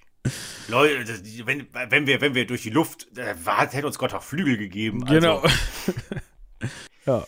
Ja. Und jetzt kommt etwas Fatales, nämlich Lasseter sagt, das, das Gelände, das kommt, zum ersten Mal richtig voraus. Also er sagt, okay, keine Ahnung, sowas wie jetzt wird es gleich abschüssig und dann wird es kurze Zeit später wirklich abschüssig. Oder ähm, jetzt kommen wir an einem kleinen Wäldchen vorbei und sie kommen wirklich an einem kleinen Wäldchen vorbei. Das ist deswegen fatal, weil jetzt der Glaube an ihn, der schon fast erloschen war, wieder genährt wird. Ich meine, auch ein blindes Huhn trinkt mal einen Korn, ne? So, so hieß der Spruch doch. Also, ja, richtig. Ja. Und jetzt wird es noch, es wird, es wird, jetzt wird es noch schlimmer. Also wer, wer, jetzt dachte, okay, wir haben die Grenze erreicht, wir sind, wir sind noch nicht da. Ähm, sie bringen Lasseter also nach Mount Marjorie und dort soll er die Koordinaten bestimmen mit Sextant. Wohlgemerkt, es weiß niemand, ob er einen Sextanten wirklich ablesen kann. Ähm, man geht davon aus, dass er das nicht kann. Und als er zurückkehrt, dann nimmt er sich Blakely so zur Seite und sagt, also, ich will verdammt sein, wenn das nicht genau die Koordinaten sind, die ich auf den Zettel in Sydney äh, geschrieben habe, der jetzt im Banktresor liegt. Ähm, aber die Uhren gingen ja falsch. Jetzt müssen wir noch 100 Meilen, 150 Meilen weiter südlich gehen. Und jetzt fängt, verliert Blakely die Geduld, denn 150 Meilen südlich sind die Peterman Ranges, das ist unmögliches Terrain, in denen niemand seit über 20 Jahren Gold gefunden hat. Und Blakely sagt halt, wenn die Uhren falsch gingen, wenn, dann müssten wir nördlicher sein aber nicht südlicher. Aber Lasseter sagt, na komm, was vertrau mir noch einmal. Und das tut Blakely aus irgendwelchen Gründen, um festzustellen, dass Lasseter am Abend zu ihm kommt und sagt, er hätte den Zettel mit den Koordinaten verlegt und er müsse am nächsten Tag die Messung nochmal wiederholen. Also genau die Koordinaten, die er angeblich ja im Kopf hatte und auf dem Zettel in, in Sydney geschrieben hat. Du, das das kommt halt einfach vor, ne? Wenn man so viele Zertifikate hat, wie hieß hier die, die A, B, C und die 6? wie, wie, richtig, wie richtig. Das ist ein sehr schöner Vergleich. Seht es mir bitte nach, dass ich die, das Zitat aus der Penny am Re, an der Reeperbahn-Doku nicht richtig im Kopf habe, aber ihr wisst, glaube ich, welchen Herren ich meine. Und ich glaube, der hat das ein oder andere gemeinsam mit unserem Herrn Lasseter. Sehr wahrscheinlich. Sehr wahrscheinlich. Irgendwie bringt er die halt wieder dazu, ihn dann nochmal hinzubringen. Und dann kommen sie nach Ilbilla zurück und dann sehen sie am Horizont auf einmal in der flimmernden Hitze eine kleine Karawane aus fünf Kamelen auf sich zukommen. Äh, ein, einer auf den, ein, ein, Reiter ist weiß, zwei sind schwarz, sind Aborigines. Und der Weiße stellt sich als Deutscher vor, namens Paul Jones, also wahrscheinlich Paul Jones eigentlich. Und jetzt erblickt quasi jetzt in so fünf misstrauische Gesichter. Ich so denke, das, das passt irgendwie zu gut, dass der genau jetzt hier hinkommt. Aber man sieht halt auch ein, Kamele sind schon besser. Denn es ist so ein bisschen wie bei der Titanic. Man hat halt gedacht, okay, wir können mit dem Truck, ne, wir können die Natur mit Technik überwinden. Ähm, aber die ganzen Probleme, die der Truck hat, das hätten Kamele nicht gehabt. Kamele steigen über Wurzeln von Akazien einfach drüber. Kamele kommen schneller voran als sowas. Kamele können unglaublich viele Lasten tragen und sie sind auch in den Australien sehr verbreitet. Ja. Sehr, sehr viele äh, Rancher haben Kamele. Ich glaube, es ist bis heute so. Ja, die haben das sogar, also da haben wir tatsächlich, wir haben ja mal eine, ich glaube mit Robin zusammen habe ich mal eine Vertretungsfolge gemacht über die Besiedlung Australiens, also die Geschichte Australiens und da haben wir da auch drüber gesprochen, dass die sogar, ich mhm. weiß nicht, ob es heutzutage noch so ist, aber dass, dass es da regelmäßig äh, Kameljagden gegeben hat auf freilebende Kamele, weil das da teilweise sogar schon zur Plage geworden ist, dass die dann in, mhm. in, in Outback-Nähe in den Siedlungen alles kaputt machen, weil die ans Wasser ran wollen und sowas. Ja. Ist mit, ist mit Kaninchen auch so. Man hat irgendwann Kaninchen da eingeführt und die haben natürlich keine natürlichen Feinde da unten und ja. Gut, also aber, außer ja, vielleicht das, Dingos. Das gilt ja auch für Kamele, ne? An so ein Kamel kann, ja. kommt halt eine, eigentlich keiner ran. Aber Kamele brauchen auch deutlich weniger Sprit als dieser Truck, ne? Also, es ist Richtig, richtig. Und sie saufen sich halt einmal mit Wasser voll und dann hält das ein Weilchen. Ja, es wäre schon äh, keine schlechte Idee gewesen, einfach Kamele zu benutzen, aber gut. Ja, und jetzt Jones sagt halt, äh, wird halt angeheuert, er soll jetzt zwischen der Nähe, in der Nähe liegenden Hermansburg-Mission und Ilbilla pendeln und halt Vorräte und Wasser ranschaffen. Ähm, Kut, der, wie wir wissen, ja im Hospital liegt in Alice Springs, weiß nichts davon, dass äh, kein Flugzeug mehr benötigt wird oder es interessiert ihn einfach nicht, denn obwohl man eigentlich einen weiteren Truck bräuchte, besorgt Kut aus Sydney ein weiteres Flugzeug.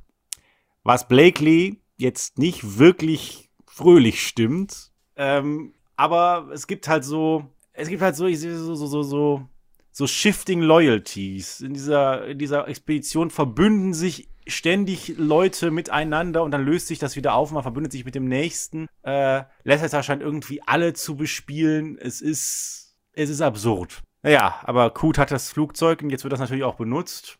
Und Lasseter übernimmt einen Erkundungsflug mit ihm. Und Lasseter sagt halt zu ihm, dass er das Goldriff gesehen hat. Kut denkt, okay, wir sollten doch 150 Meilen südlich sein, das ist doch gar nicht zu sehen, niemals. Aber gut, und dann kommt jetzt endlich der Moment, auf den wir alle warten. Sie erreichen etwas, was äh, Blakely in seinen Memoiren das Big Breakaway Country genannt hat. Dazu findet man im Internet tatsächlich nichts. Ähm, das ist so wie eine, so eine Art, das Land bricht quasi ab an der Stelle. Es ist so eine Art natürliche Senke mit steilen Hängen so ein bisschen Grand Canyon-mäßig auch. Und es ist ganz klar, die Trucks haben keine Chance, da weiterzukommen. Selbst wenn sie da runterkommen, sie kommen nie wieder hoch. Und jetzt reicht es Blakely endgültig, denn niemand, nicht einmal Lasseter, hätte das vergessen können. Das ist etwas, das ist, das ist so ein Once-in-a-Lifetime-Anblick. Das musst du dir wirklich so vorstellen, beschrieben, wie wenn du auf einmal vor dem Grand Canyon stehst. Das das ist einfach atemberaubend. Das ist, das, das kann man nicht vergessen. Und jetzt, endlich, bricht Blakely die Expedition ab. Endlich, endlich, trotz aller Furcht vor Bailey in, in Sydney, sagt er, das reicht, du hast keine Ahnung, wo wir hingehen, wir brechen ab. Nach ja, also, wochenlanger Qual in der Hitze. Man muss ja auch sagen, die sind immer gegen den Sommer angereist. Also so ähnlich wie Amundsen und Scott Angst vor dem Winter hatten bei ihrer Südpol-Durchquerung, weil der Winter da mit minus 60 Grad zuschlägt, haben die hier ja gesagt, okay, wir müssen das machen, bevor der Sommer komplett kommt, weil dann ist es im Outback so heiß, da können wir gar nichts machen. Ja, und es ist ja auch, wenn man jetzt mal so drüber nachdenkt, wie das ankommt, ist es ja auch dann irgendwie ein Eingeständnis, zumindest, zumindest auf Blakeleys Seite, dass man sich die ganze Zeit was vorgemacht hat. Ne? Also es ist ja im Grunde ja. wahrscheinlich an dem Punkt die Niederlage gegen das eigene gegen die eigene Ignoranz. Also, so, du hast dir die ganze Zeit vorgemacht, dass da was dran sein könnte. Und dieser eine Funken hat dir gereicht, um zu sagen: Ja, vielleicht werde ich ja doch noch reich. Vielleicht gibt es ja doch ja. noch Gold. Vielleicht hat der Typ ja doch recht. So, und der hat doch da. nächsten Hügel. Ja, er hat doch da letztens einmal gewusst, dass da ein Wäldchen steht oder so. Und ja, komm, das passt zwar alles hinten und vorne nicht, aber vielleicht doch. So, und dann kommst du an diesen Punkt, wo du sagst, wo du endlich einsiehst und es reicht dir endlich, das Fass ist voll und du sagst, ey, Digga, hier ist der fucking Great Canyon von Australien und du wolltest da mit unseren Trucks durchfahren und hast vergessen, dass der da ist oder was? Nee. Und also die Reaktion von Lasseter wird ja wahrscheinlich auch entsprechend gewesen sein. So nach dem Motto, oh, ja, dann habe ich vergessen. Stimmt. Ha, jetzt wo es sagst. Ja, ja, so, genau, genau so in der Richtung muss man sich das tatsächlich vorstellen. Äh, und er will das ja auch noch mit, mit zwei Pferden gemacht haben. Auch da ist die Frage, wie er das gemacht haben möchte das ist ja auch für Pferde extrem schwieriges äh, Terrain. Ja, du, wenn man ähm, so im ähm, Delirium ist, weil man nicht zu trinken kriegt und so, da kann man so ein, so ja, ein Canyon auch schon mal versehentlich skippen. So, weißt du, so, hups, da oh. kraxelt man, ja, ja, genau. Da, jeder da kennt es. auch so eine Felswand raus, weil du weißt gar nicht, was du tust. Ja, jeder kennt es vom Autofahren, ne? Wenn man, wenn man schon länger Auto fährt und so seine absoluten Standardstrecken hat, die man schon tausendmal gefahren ist mit dem Auto, also ich kenne das zumindest so, ja, dann, dass man so Momente hat, wenn man in Gedanken ist, dass man dann, äh, dass man dann so nach einer Minute denkt, oh, ich bin schon hier, wie bin ich jetzt hier hingekommen? Ich weiß nicht, ob du das kennst, ja. aber so, dass man so, ja, die, genau. so in Gedanken ist, dass das Unterbewusstsein, also man, man ist. gefüllt. Ja, genau, man ist nicht, ähm, es ist jetzt nicht so, dass man komplett Brain AFK durch die Gegend gefahren ist und drei, fast drei Unfälle gemacht hätte, sondern du kennst die Strecke so auswendig, du kennst deine Handgriffe so auswendig, dass du, dass du von den Gedanken her so abschweifst, dass du hinterher nicht nicht mitgekriegt hast, dass du gerade drei Kilometer gefahren bist oder so. So ja, stelle ich mir das genau, auch vor. Ja, das, ja, genau, das ist richtig. Und äh, ja, jetzt, also wie gesagt, es, es, es reicht nun endgültig. Also,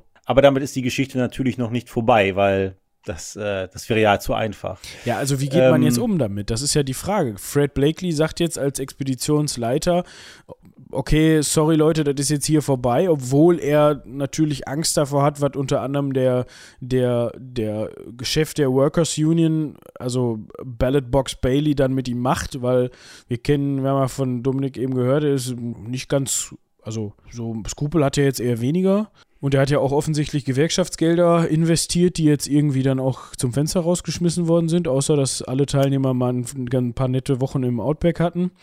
Aber ja. wie kommt das jetzt im Rest der Truppe an, quasi? Also es ist natürlich, sind die alle bis ans Ende erschöpft. Das muss man ja auch sagen. Und auch der, der, der, der psychische Impact trägt natürlich noch weiter dazu bei. Ähm, und es ist klar, was immer da passiert, Lasseter äh, würde einen schlimmen Prozess kriegen. Der übrigens, Lasseter sieht aber weiterhin nicht ein, dass er falsch liegt, wohlgemerkt. Lasseter behauptet immer noch, dass das Goldriff irgendwo in der Nähe wäre. Und Blakely ist, ich weiß nicht, ob er zu müde ist oder sich da irgendwie Mitleid in ihm regt oder sonst was, aber er sagt halt zu Lasseter, geh. Nimm die Kamele, nimm Paul Jones und geh einfach. Geh mit Gott, äh, aber geh. geh mit Gott, aber geh, denn klar, Lasseter, schlimmer Prozess, wer weiß, was da passiert. Und gerade wenn er Bailey in die Hände fällt, unwahrscheinlich. Vielleicht ist es aber auch, weil Blakely gefürchtet hat, Lasseter würde ihm das alles ankreiden, also würde ihm Blakely das alles antreiben, wenn äh, das alles zum Teufel geht. Und naja, Lasseter nimmt die Chance wahr, nimmt diesen Deutschen, nimmt die Kamele und entfernt sich. Und beim Blick auf diese verschwindende Karawane am Horizont sagt Blakely noch, That's the end of my millions. Er hätte von den 66 Millionen Pfund 17 Millionen bekommen. Ja, also so sagen wir mal das Ende des Traums der Millionen. ja. Weil zu diesem ja. Zeitpunkt muss ja auch spätestens ihm klar geworden sein. Ja, möglicherweise ist da gar kein Gold vorkommen. Ah. ja, es, es könnte tatsächlich sein, ne? So, und jetzt kommt die Expedition zurück nach Alice Springs. Ja.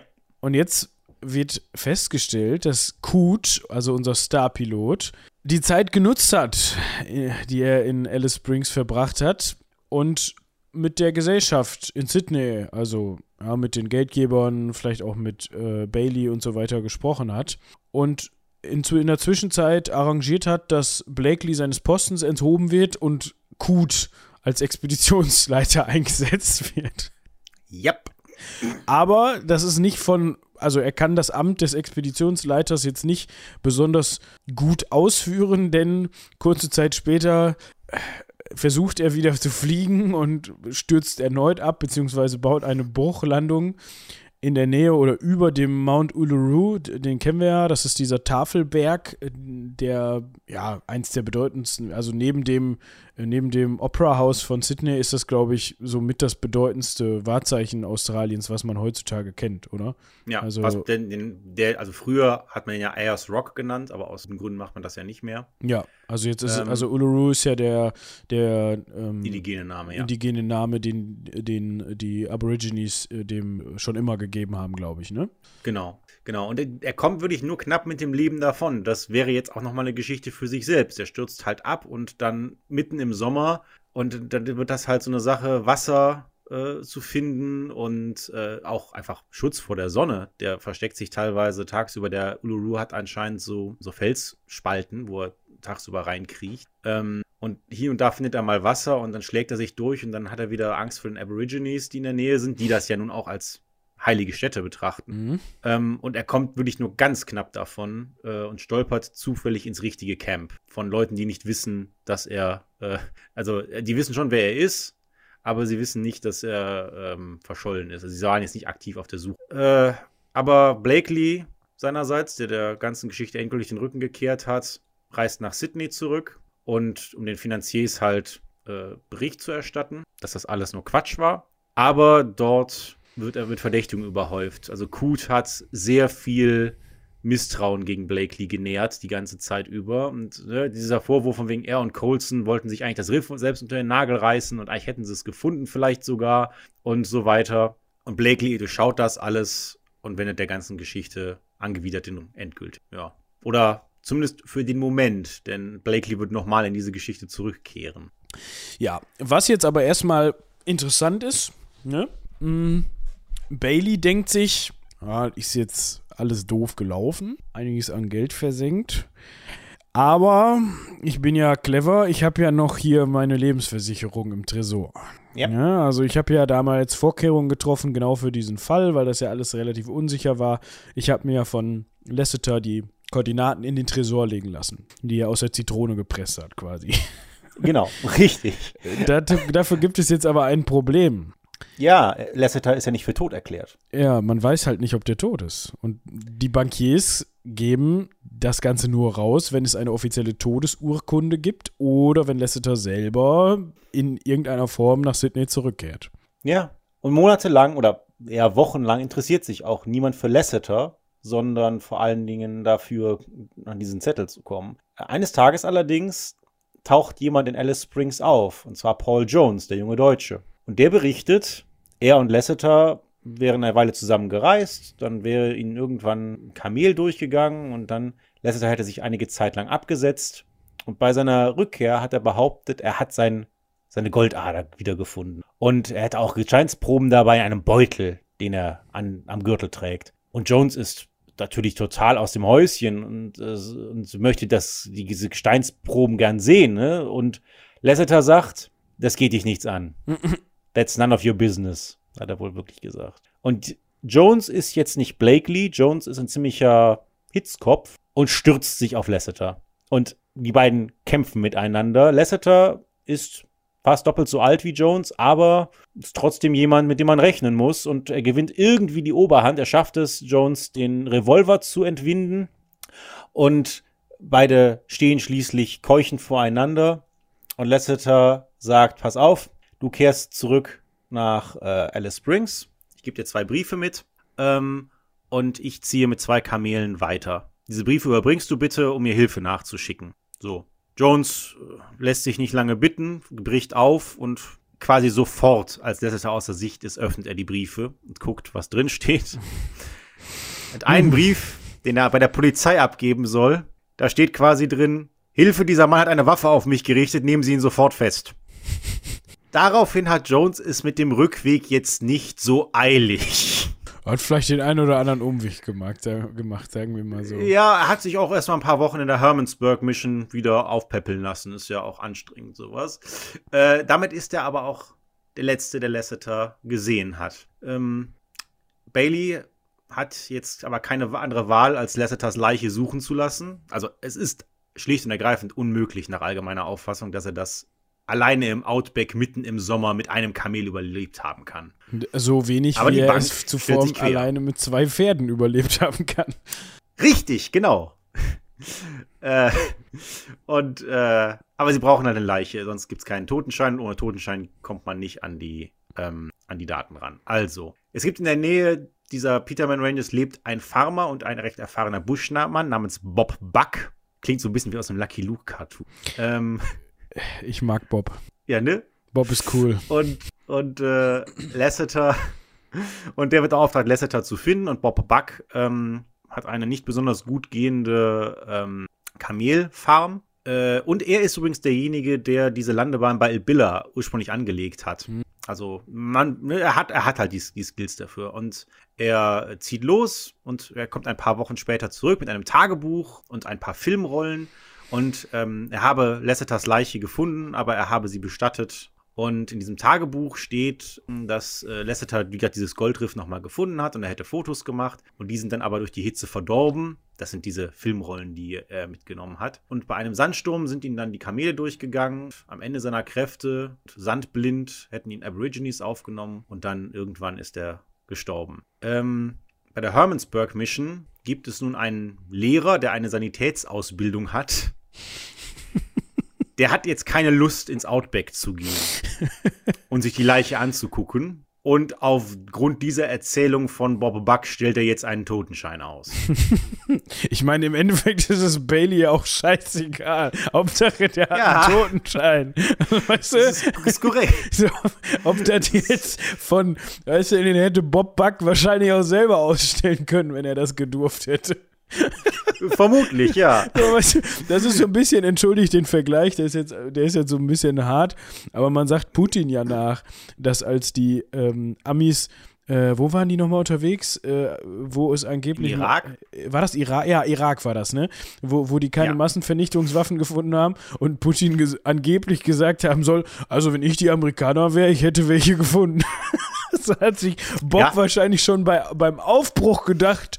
Ja, also ich finde den schon, da macht euch mal keine Sorgen. Wie lange ist der nicht mehr gesehen und, worden? Ja, das kriegen und, wir hin. Und wer, und wer weiß auch, was Bob Buck für einen Auftrag wirklich hatte.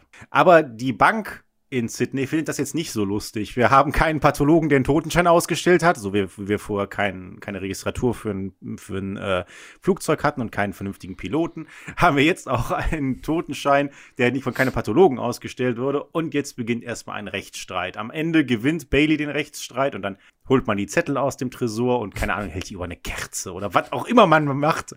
Und die unsichtbare Tinte wird sichtbar gemacht und es ist eine wirre Aneinanderreihung von Zahlen, die absolut nichts bedeuten.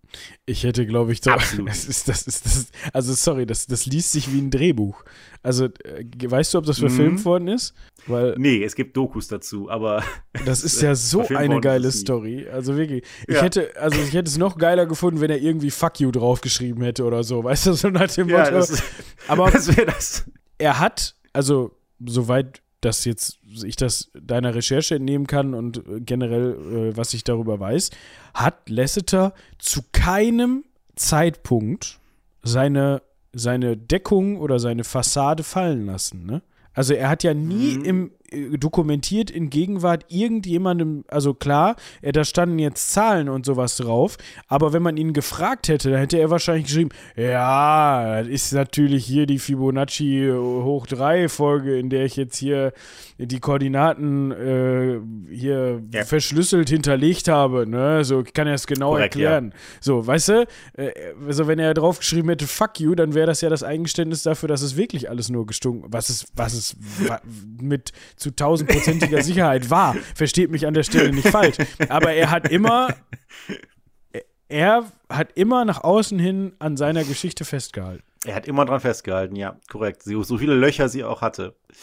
Ähm, und jetzt hat diese Geschichte von seiner, von seiner, ähm, von seinem Leichenfund hat ja auch noch Löcher. Fred Blakely, der, ähm, der ist eines Tages in Sydney und ganz zufällig trifft er Bob Buck, der in einem Saloon so die Geschichte zum Besten gibt. In Sydney. In Sydney, in einem Saloon. Ne, diese Geschichte zum Besten gibt, wie er Lasseter gefunden hat. Und dann nimmt Blakely ihn zur Seite und äh, fragt ihn, ob er wirklich Lasseter gefunden habe. Und Bob Buck ist kurz erschrocken und sagt dann, naja, um ehrlich zu sein, ich kann nicht sagen, ob die Leiche, die ich gefunden habe, von einem Weißen oder von einem Schwarzen war. So sehr von der Sonne verbrannt war sie. Aber sie werden doch einem, äh, einem armen Mann nicht sein Zubrot äh, wegnehmen. Denn Bob Buck erzählt diese Geschichte natürlich für, keine Ahnung, einen Dollar oder einen halben Dollar oder sowas für jeden, der sie. Und Blakely denkt sich, okay, wir haben also nicht mal einen gesicherten Leichenfund.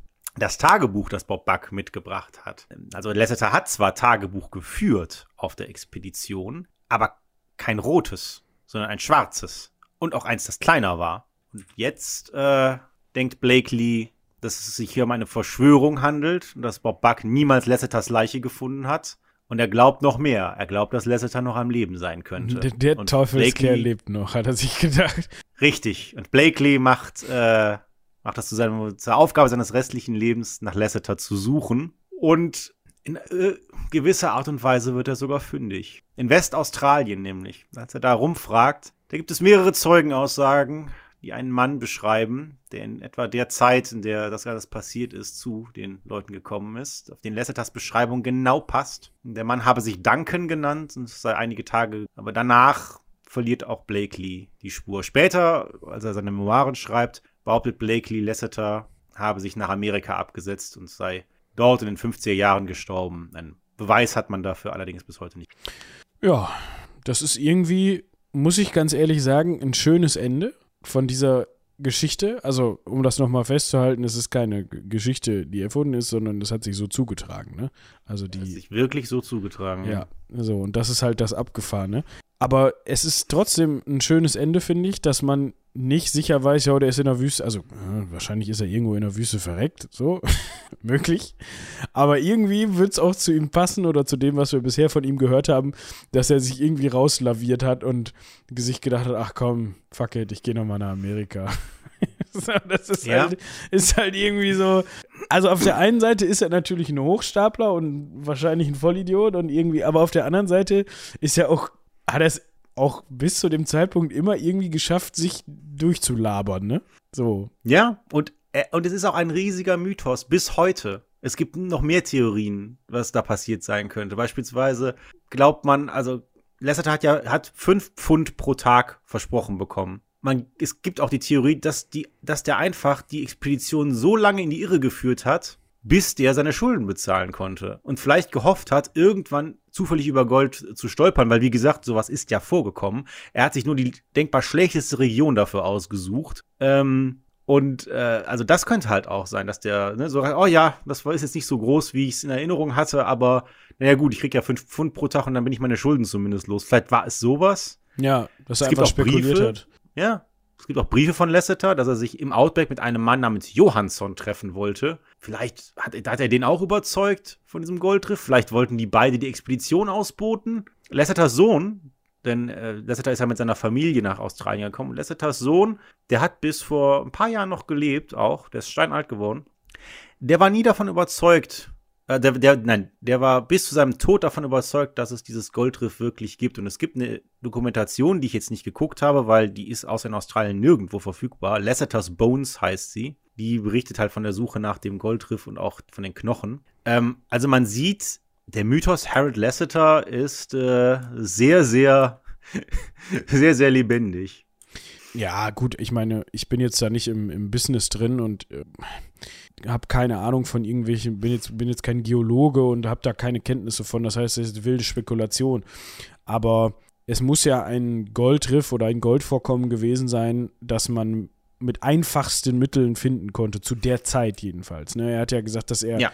also die, die, die pathetische Geschichte dabei ist ja, dass er dann zusammengebrochen ist und dann das Gold quasi in den Händen hatte. So, das heißt, es ist jetzt nicht irgendwas, was in, keine Ahnung, in irgendeinem Feld, in irgendeinem Berg äh, erst äh, freigesprengt werden muss. Teile davon sicherlich, aber es ist schon was, was man zumindest auch an der Oberfläche zu Teilen finden kann oder konnte. Und ich gehe mal davon aus, es wird sicherlich irgendwen gegeben haben, der dieses Gebiet da auch unabhängig unabhängig von dieser Lasseter-Story relativ gut nach Gold abgesucht hab, hat.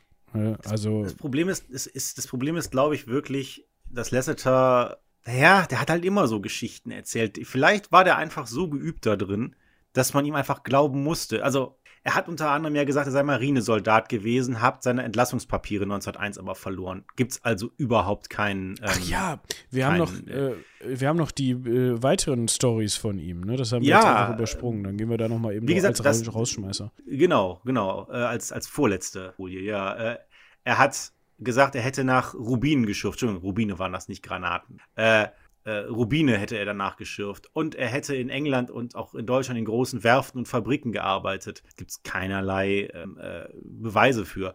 Aber der hat immer und immer Briefe geschrieben. Zum Beispiel hat er im Ersten Weltkrieg an den Verteidigungsminister äh, geschrieben, eine Shotgun Brigade zu bilden, um im Grabenkrieg die Oberhand zu gewinnen. Das war jetzt gar nicht so doof, weil das haben die Amis dann irgendwann wirklich gemacht. Ähm, aber er wollte, er hat auch gesagt, er hätte ein Geschütz gebaut mit 100 Meilen Reichweite.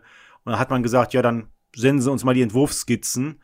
Äh, und ähm, hat er dann niemals gemacht. gekommen, wie die. Wie ja, die, hat er einfach nicht mehr gemacht und hat ja. dann die nächste Idee gehabt. Die nächste Idee, als er bei Gallipoli hat er gesagt, ja, dann wir machen einfach daraus eine Halbinsel. Wir schneiden da einfach so einen Panama-Kanal durch und dann können wir da Kriegsschiffe durchziehen. Und dann, also hat er wirklich an die Generäle geschrieben. Und die Absagen waren mal mehr oder mal weniger höflich. Es gab dann auch irgendwann so Anmerkungen an diesen Briefen, so nicht antworten, es ist es einfach nicht wert. Und, aber sein Enthusiasmus war immer ungebrochen. Dann halt nur einfach den nächsten Brief geschrieben. Und als er sich dann mit 34 freiwillig einziehen lassen wollte, also Anfang Erster Weltkrieg, da bescheinigte man ihm, und ich zitiere, mentally deficient, has hallucinations, has peculiar manner and is constantly talking. Und es mag ja nichts, keine, keine, keine wichtige Information sein, aber in seiner Freizeit hat er ziemlich gerne Goldgräbergeschichten gelesen. Also, das ist tatsächlich ein Punkt, auf den ich auch noch eingehen wollte, der mir jetzt eben gerade äh, dann abhanden gekommen ist. Selbst wenn, also weil, als ich eben sagte, er hat ja nie seine Deckung fallen lassen. Es kann natürlich auch einfach sein, dass er selbst auch immer daran geglaubt hat, in, seinem, in seiner Vorstellung, in seiner verschobenen Vorstellung. Vielleicht hat er selber ja. wirklich geglaubt, dass er sein Goldfeld früher vor 30 Jahren mal entdeckt hat und ähm, dass, ja, es ist einfach irgendwelchen Wahnvorstellungen entsprungen ist, ne? Ja, er, er könnte tatsächlich, vielleicht war er auch einfach schizophren. Also Halluzinationen beispielsweise kommen bei schizophrenen Personen häufig vor. Ähm, vielleicht war, war er psychisch krank oder vielleicht war er ein, tatsächlich jemand, der so oft gelogen hat, dass er die Wahrheit nicht mehr darunter finden konnte. Oder er hatte sich in eine Situation manövriert, die ähm, einfach aussichtslos war, wo er dann irgendwann drin gefangen war und immer weitermachen musste, weil man ihm das ja alles geglaubt hat. Ne? Vielleicht. Auf der einen Seite irgendwie eine sehr tragische Person, aber auf der anderen Seite auch irgendwie also so ein bisschen, ich habe ein bisschen Sympathie für ihn nach dieser.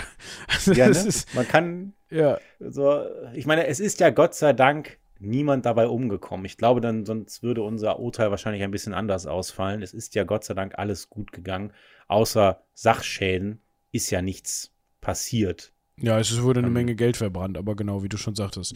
Ja, wir, und ein paar Leute haben ihren Ruf verloren. ja, wo du gerade darüber gesprochen oder wo wir gerade darüber sprechen, dass nichts passiert ist, können wir noch mal eben darauf eingehen, was denn mit den Expeditionsteilnehmern nach der Expedition passiert ist, wie deren weiteres Leben verlaufen ist. Ganz vorneweg. Ja, das sieht schön aus. Genau, ganz vorneweg Fred Blakely, der von Bailey dann als Sündenbock hingestellt worden ist, das haben wir ja schon gehört. Und der ist äh, im Jahr 1962 unverheiratet an Krebs gestorben. Also der hat, ähm, hatte keine Familie oder sowas und ist dann äh, an der Krankheit eben verstorben. Hat aber wohl, hattest du, glaube ich, eben auch schon gesagt, Memoiren geschrieben oder zumindest hat er seine Erinnerung an die Expedition niedergeschrieben.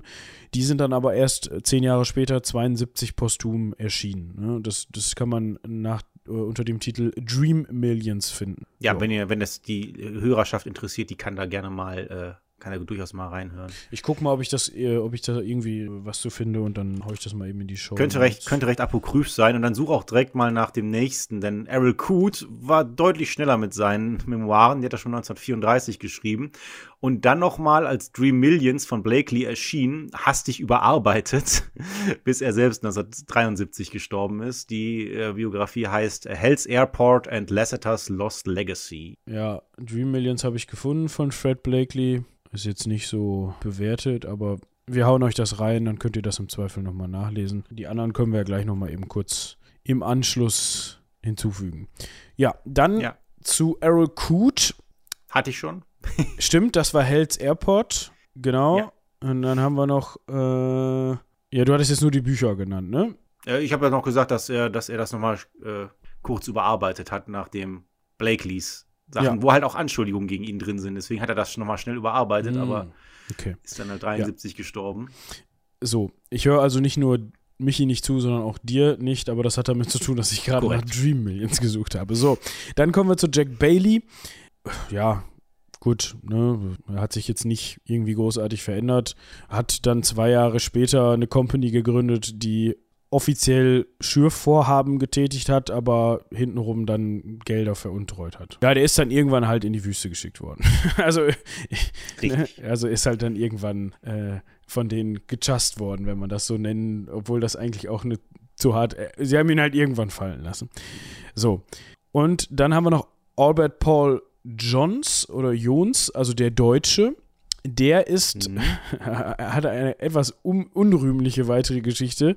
Er ist tatsächlich dann nach Deutschland zurückgekehrt und war dann wohl Nationalsozialist, hat sich den Nationalsozialisten angeschlossen und ist dann 1940 wohl vom MI5 also vom britischen Geheimdienst, als Spion und Saboteur verhaftet worden. Ob de, weißt du, ob das jetzt in Großbritannien selber war oder wo ist der? Äh, der war da, ja, ja, der hat den, den Krieg dann in England verbracht. Ah, okay. Ja. Und äh, der ist dann halt in den Knast gesteckt worden. Ist jetzt vielleicht auch nicht, ist nicht gut, aber ne, war immerhin sicher da. und äh, wollte anschließend nach Australien zurückkehren. Da hat man aber gesagt, äh, äh, äh dich wollen wir hier nicht mehr ja. haben. ja, und der vom guten Harold Lasseter hat seit Paul Jones niemand mehr etwas gesehen oder gehört. Es gibt geologische Untersuchungen, äh, Satelliten gestützt, die naheliegen, dass es in der gesamten Region kein Gold und auch nicht in den kleinsten Mengen geben kann. Die Untersuchungen sind natürlich umstritten, aber ähm, ja. Was führt natürlich dazu, dass es auch heute noch Prospektoren gibt, die nach diesem Goldriff suchen, immer noch auf dem, in der Hoffnung, dass es ihnen unschätzbaren Reichtum geben soll. Ja, ich wünsche weiterhin viel Erfolg. Ne? Sagt uns Bescheid. Können Sie lange suchen, ja. Ladet uns dann im Zweifel zum Sektempfang ein, wenn ihr was gefunden habt. Richtig. Wir, wir haben ja schon gesagt, wir halten nicht, nicht viel davon, aber wenn wir uns irren, bitte, dann äh, wir sind, wir, sind wir auch bereit, wir machen gerne, zu Kreuze zu kriechen und zu sagen, ja. dass, wir, dass wir uns geirrt haben. Wir machen gerne eine Ecke Hansaring unterwegs dann. Von, von, live vom, vom, vom Riff selbst, weißt du? So daneben stehend und ja, sagen, richtig. hör mal zu, sorry. Man muss, man muss halt auch sagen, Harold. es gibt halt auch den Lasseter Highway am Mount Uluru. Also, es geht auf Harold Lasseter zurück. Ähm, wir ja. werden vielleicht nie wissen, was, was wirklich passiert ist, auch wenn es immer noch wohl Dokumente gibt, die äh, erschlossen werden, die in einigen Nationalbibliotheken. Ähm, wen das interessiert, es gibt die Seite Lesseteria, das ist so eine Art Wikipedia, wo halt viel gesammelt ist an Zeugs, was man jetzt ähm, auch nicht so direkt äh, sonst irgendwo findet. Ähm, was das ist ja halt auch immer die Frage an Historiker oder an Wissenschaftspodcasts, was nehmen wir alle davon mit? Ähm, Oh, jetzt, oh, das ist ja, das ist ja, hier sind ja ganz neue Pfade für die Ecke Hansaring hier. Wir machen jetzt sogar hier noch die, die Feedback-Runde quasi. Reflexion, um ja. Gottes Willen. ähm, ja, was nehmen wir von der ganzen Sache mit? Also ich muss ganz ehrlich sagen, ich finde die Geschichte so cool, dass es fast schon, also das klingt fast schon nach einer erdachten Geschichte, nach so einem Abenteuerroman, mhm. den jemand geschrieben hat, um zu unterhalten weil das tut es auf jeden Fall. Es unterhält echt richtig gut. Und auf der anderen Seite zeigt es mal wieder, ich wollte jetzt gerade sagen, wie einfach es ist, äh, wie, wie einfach es teilweise ist, dass einzelne Personen durch die Begabung, sich gut verkaufen zu können, offensichtlich ein in dem Fall einen ganzen Staat mitziehen zu können für bestimmte Unternehmungen, wenn es um bestimmte Themen gibt. Aber auf der anderen Seite ist das jetzt ja auch nicht so, dass das jeden Tag passiert. Ne? Also es ist definitiv nicht einfach, aber auch wieder ein Beispiel dafür, wie jemand alleine dadurch, sich gut zu verkaufen äh, zu können, ja, sehr viel Geld akquiriert hat und viele Leute für sich begeistert hat. Und es sehr lange gedauert ja, hat, bis bis man dann endlich mal eingesehen hat, ja, okay, es, er hat einfach Scheiße erzählt. Verdammt. Ja, und irgendwann war es halt so weit gediehen, da durfte es auch nicht mehr schiefgehen. Da durften es gar keine Zweifel mehr geben. Das ist äh, halt auch was. Es, es war halt zu groß geworden von sich aus. Dann musste man es durchziehen. Obwohl man schon sehr, sehr früh hätte wissen können. Aber wissen können, dass das alles nur ein Hirngespinst ist. Aber man wollte, glaube ich, so gerne, dass es wahr ist. Ich nehme davon immer ein bisschen mit von dieser Geschichte, dass man sich davor hüten sollte, ja, keine Ahnung, seine, ja, seine, seine, seine Wünsche ähm, so komplett unreflektiert, also so zu so, so glauben, dass, dass einem seine eigenen Wünsche so einfach erfüllt werden können durch so einen blöden Zufall das jetzt, wir wollen euch jetzt hier nicht allen komplett die Hoffnung für eure Wünsche und Träume rauben, das meinen wir damit gar nicht, sondern.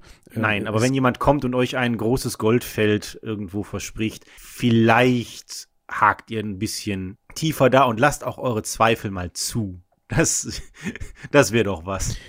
Das, äh, wo du das jetzt so sagst, das ist irgendwie die, die Vorform des modernen, der modernen Scam-E-Mail, ne, wo dann drin steht, bitte, bitte holen Sie Ihren Gewinn ab oder bitte, bitte hm. geben Sie mir Ihre Kontonummer, ich muss Ihnen dringend 10 Millionen Dollar überweisen oder irgendwie so. Richtig, richtig, genau, richtig. Dafür brauche ich aber erstmal von Ihnen äh, 10.000. Genau, genau. Schön.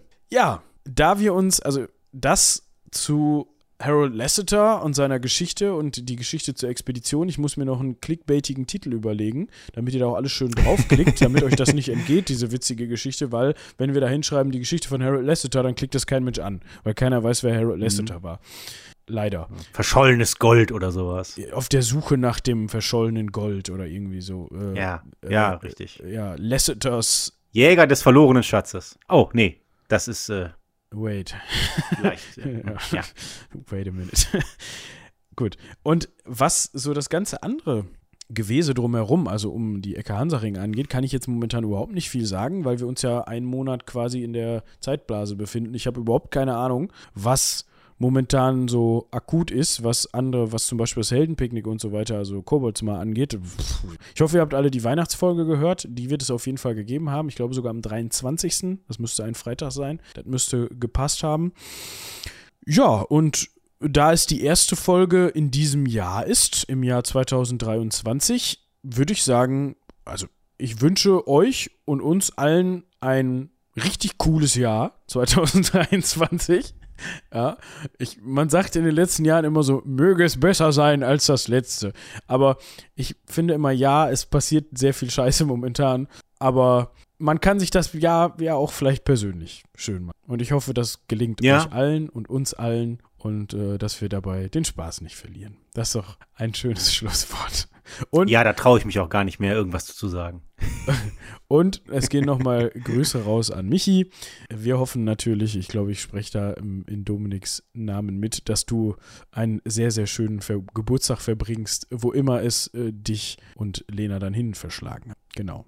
So ist es. So ist es. Falls ihr, also ich richte mich jetzt an euch, liebe ZuhörerInnen, die ein oder andere Mark loswerden wollt für möglicherweise Expeditionen zu einem verschollenen Goldriff, dann könnt ihr das auch hier machen. Guckt mal in die Beschreibung, da findet ihr den Link zu Steady. Da könnt ihr uns dann unterstützen. Äh, was ihr dazu wissen müsst, ihr kriegt einfach gar nichts. Also nichts Spezielles außer die regelmäßig erscheinenden Folgen. Und wenn wir genug gesammelt haben, vielleicht besorgen wir uns dann auch mal einen Truck und fahren, in, fahren ins australische Outback. Obwohl wir würden uns dann wahrscheinlich eher Kamele besorgen, weil die gibt es da ja im Überfluss. Das ist richtig. Das ist richtig. Gut. Und ich glaube, dann bleibt mir nur noch an dieser Stelle zu sagen, vielen, vielen, vielen Dank fürs Zuhören bei dieser über zweistündigen Folge und haut rein. Bis nächste Woche. Bis nächste Woche, beziehungsweise bis ich mal wieder dabei bin. Macht's gut.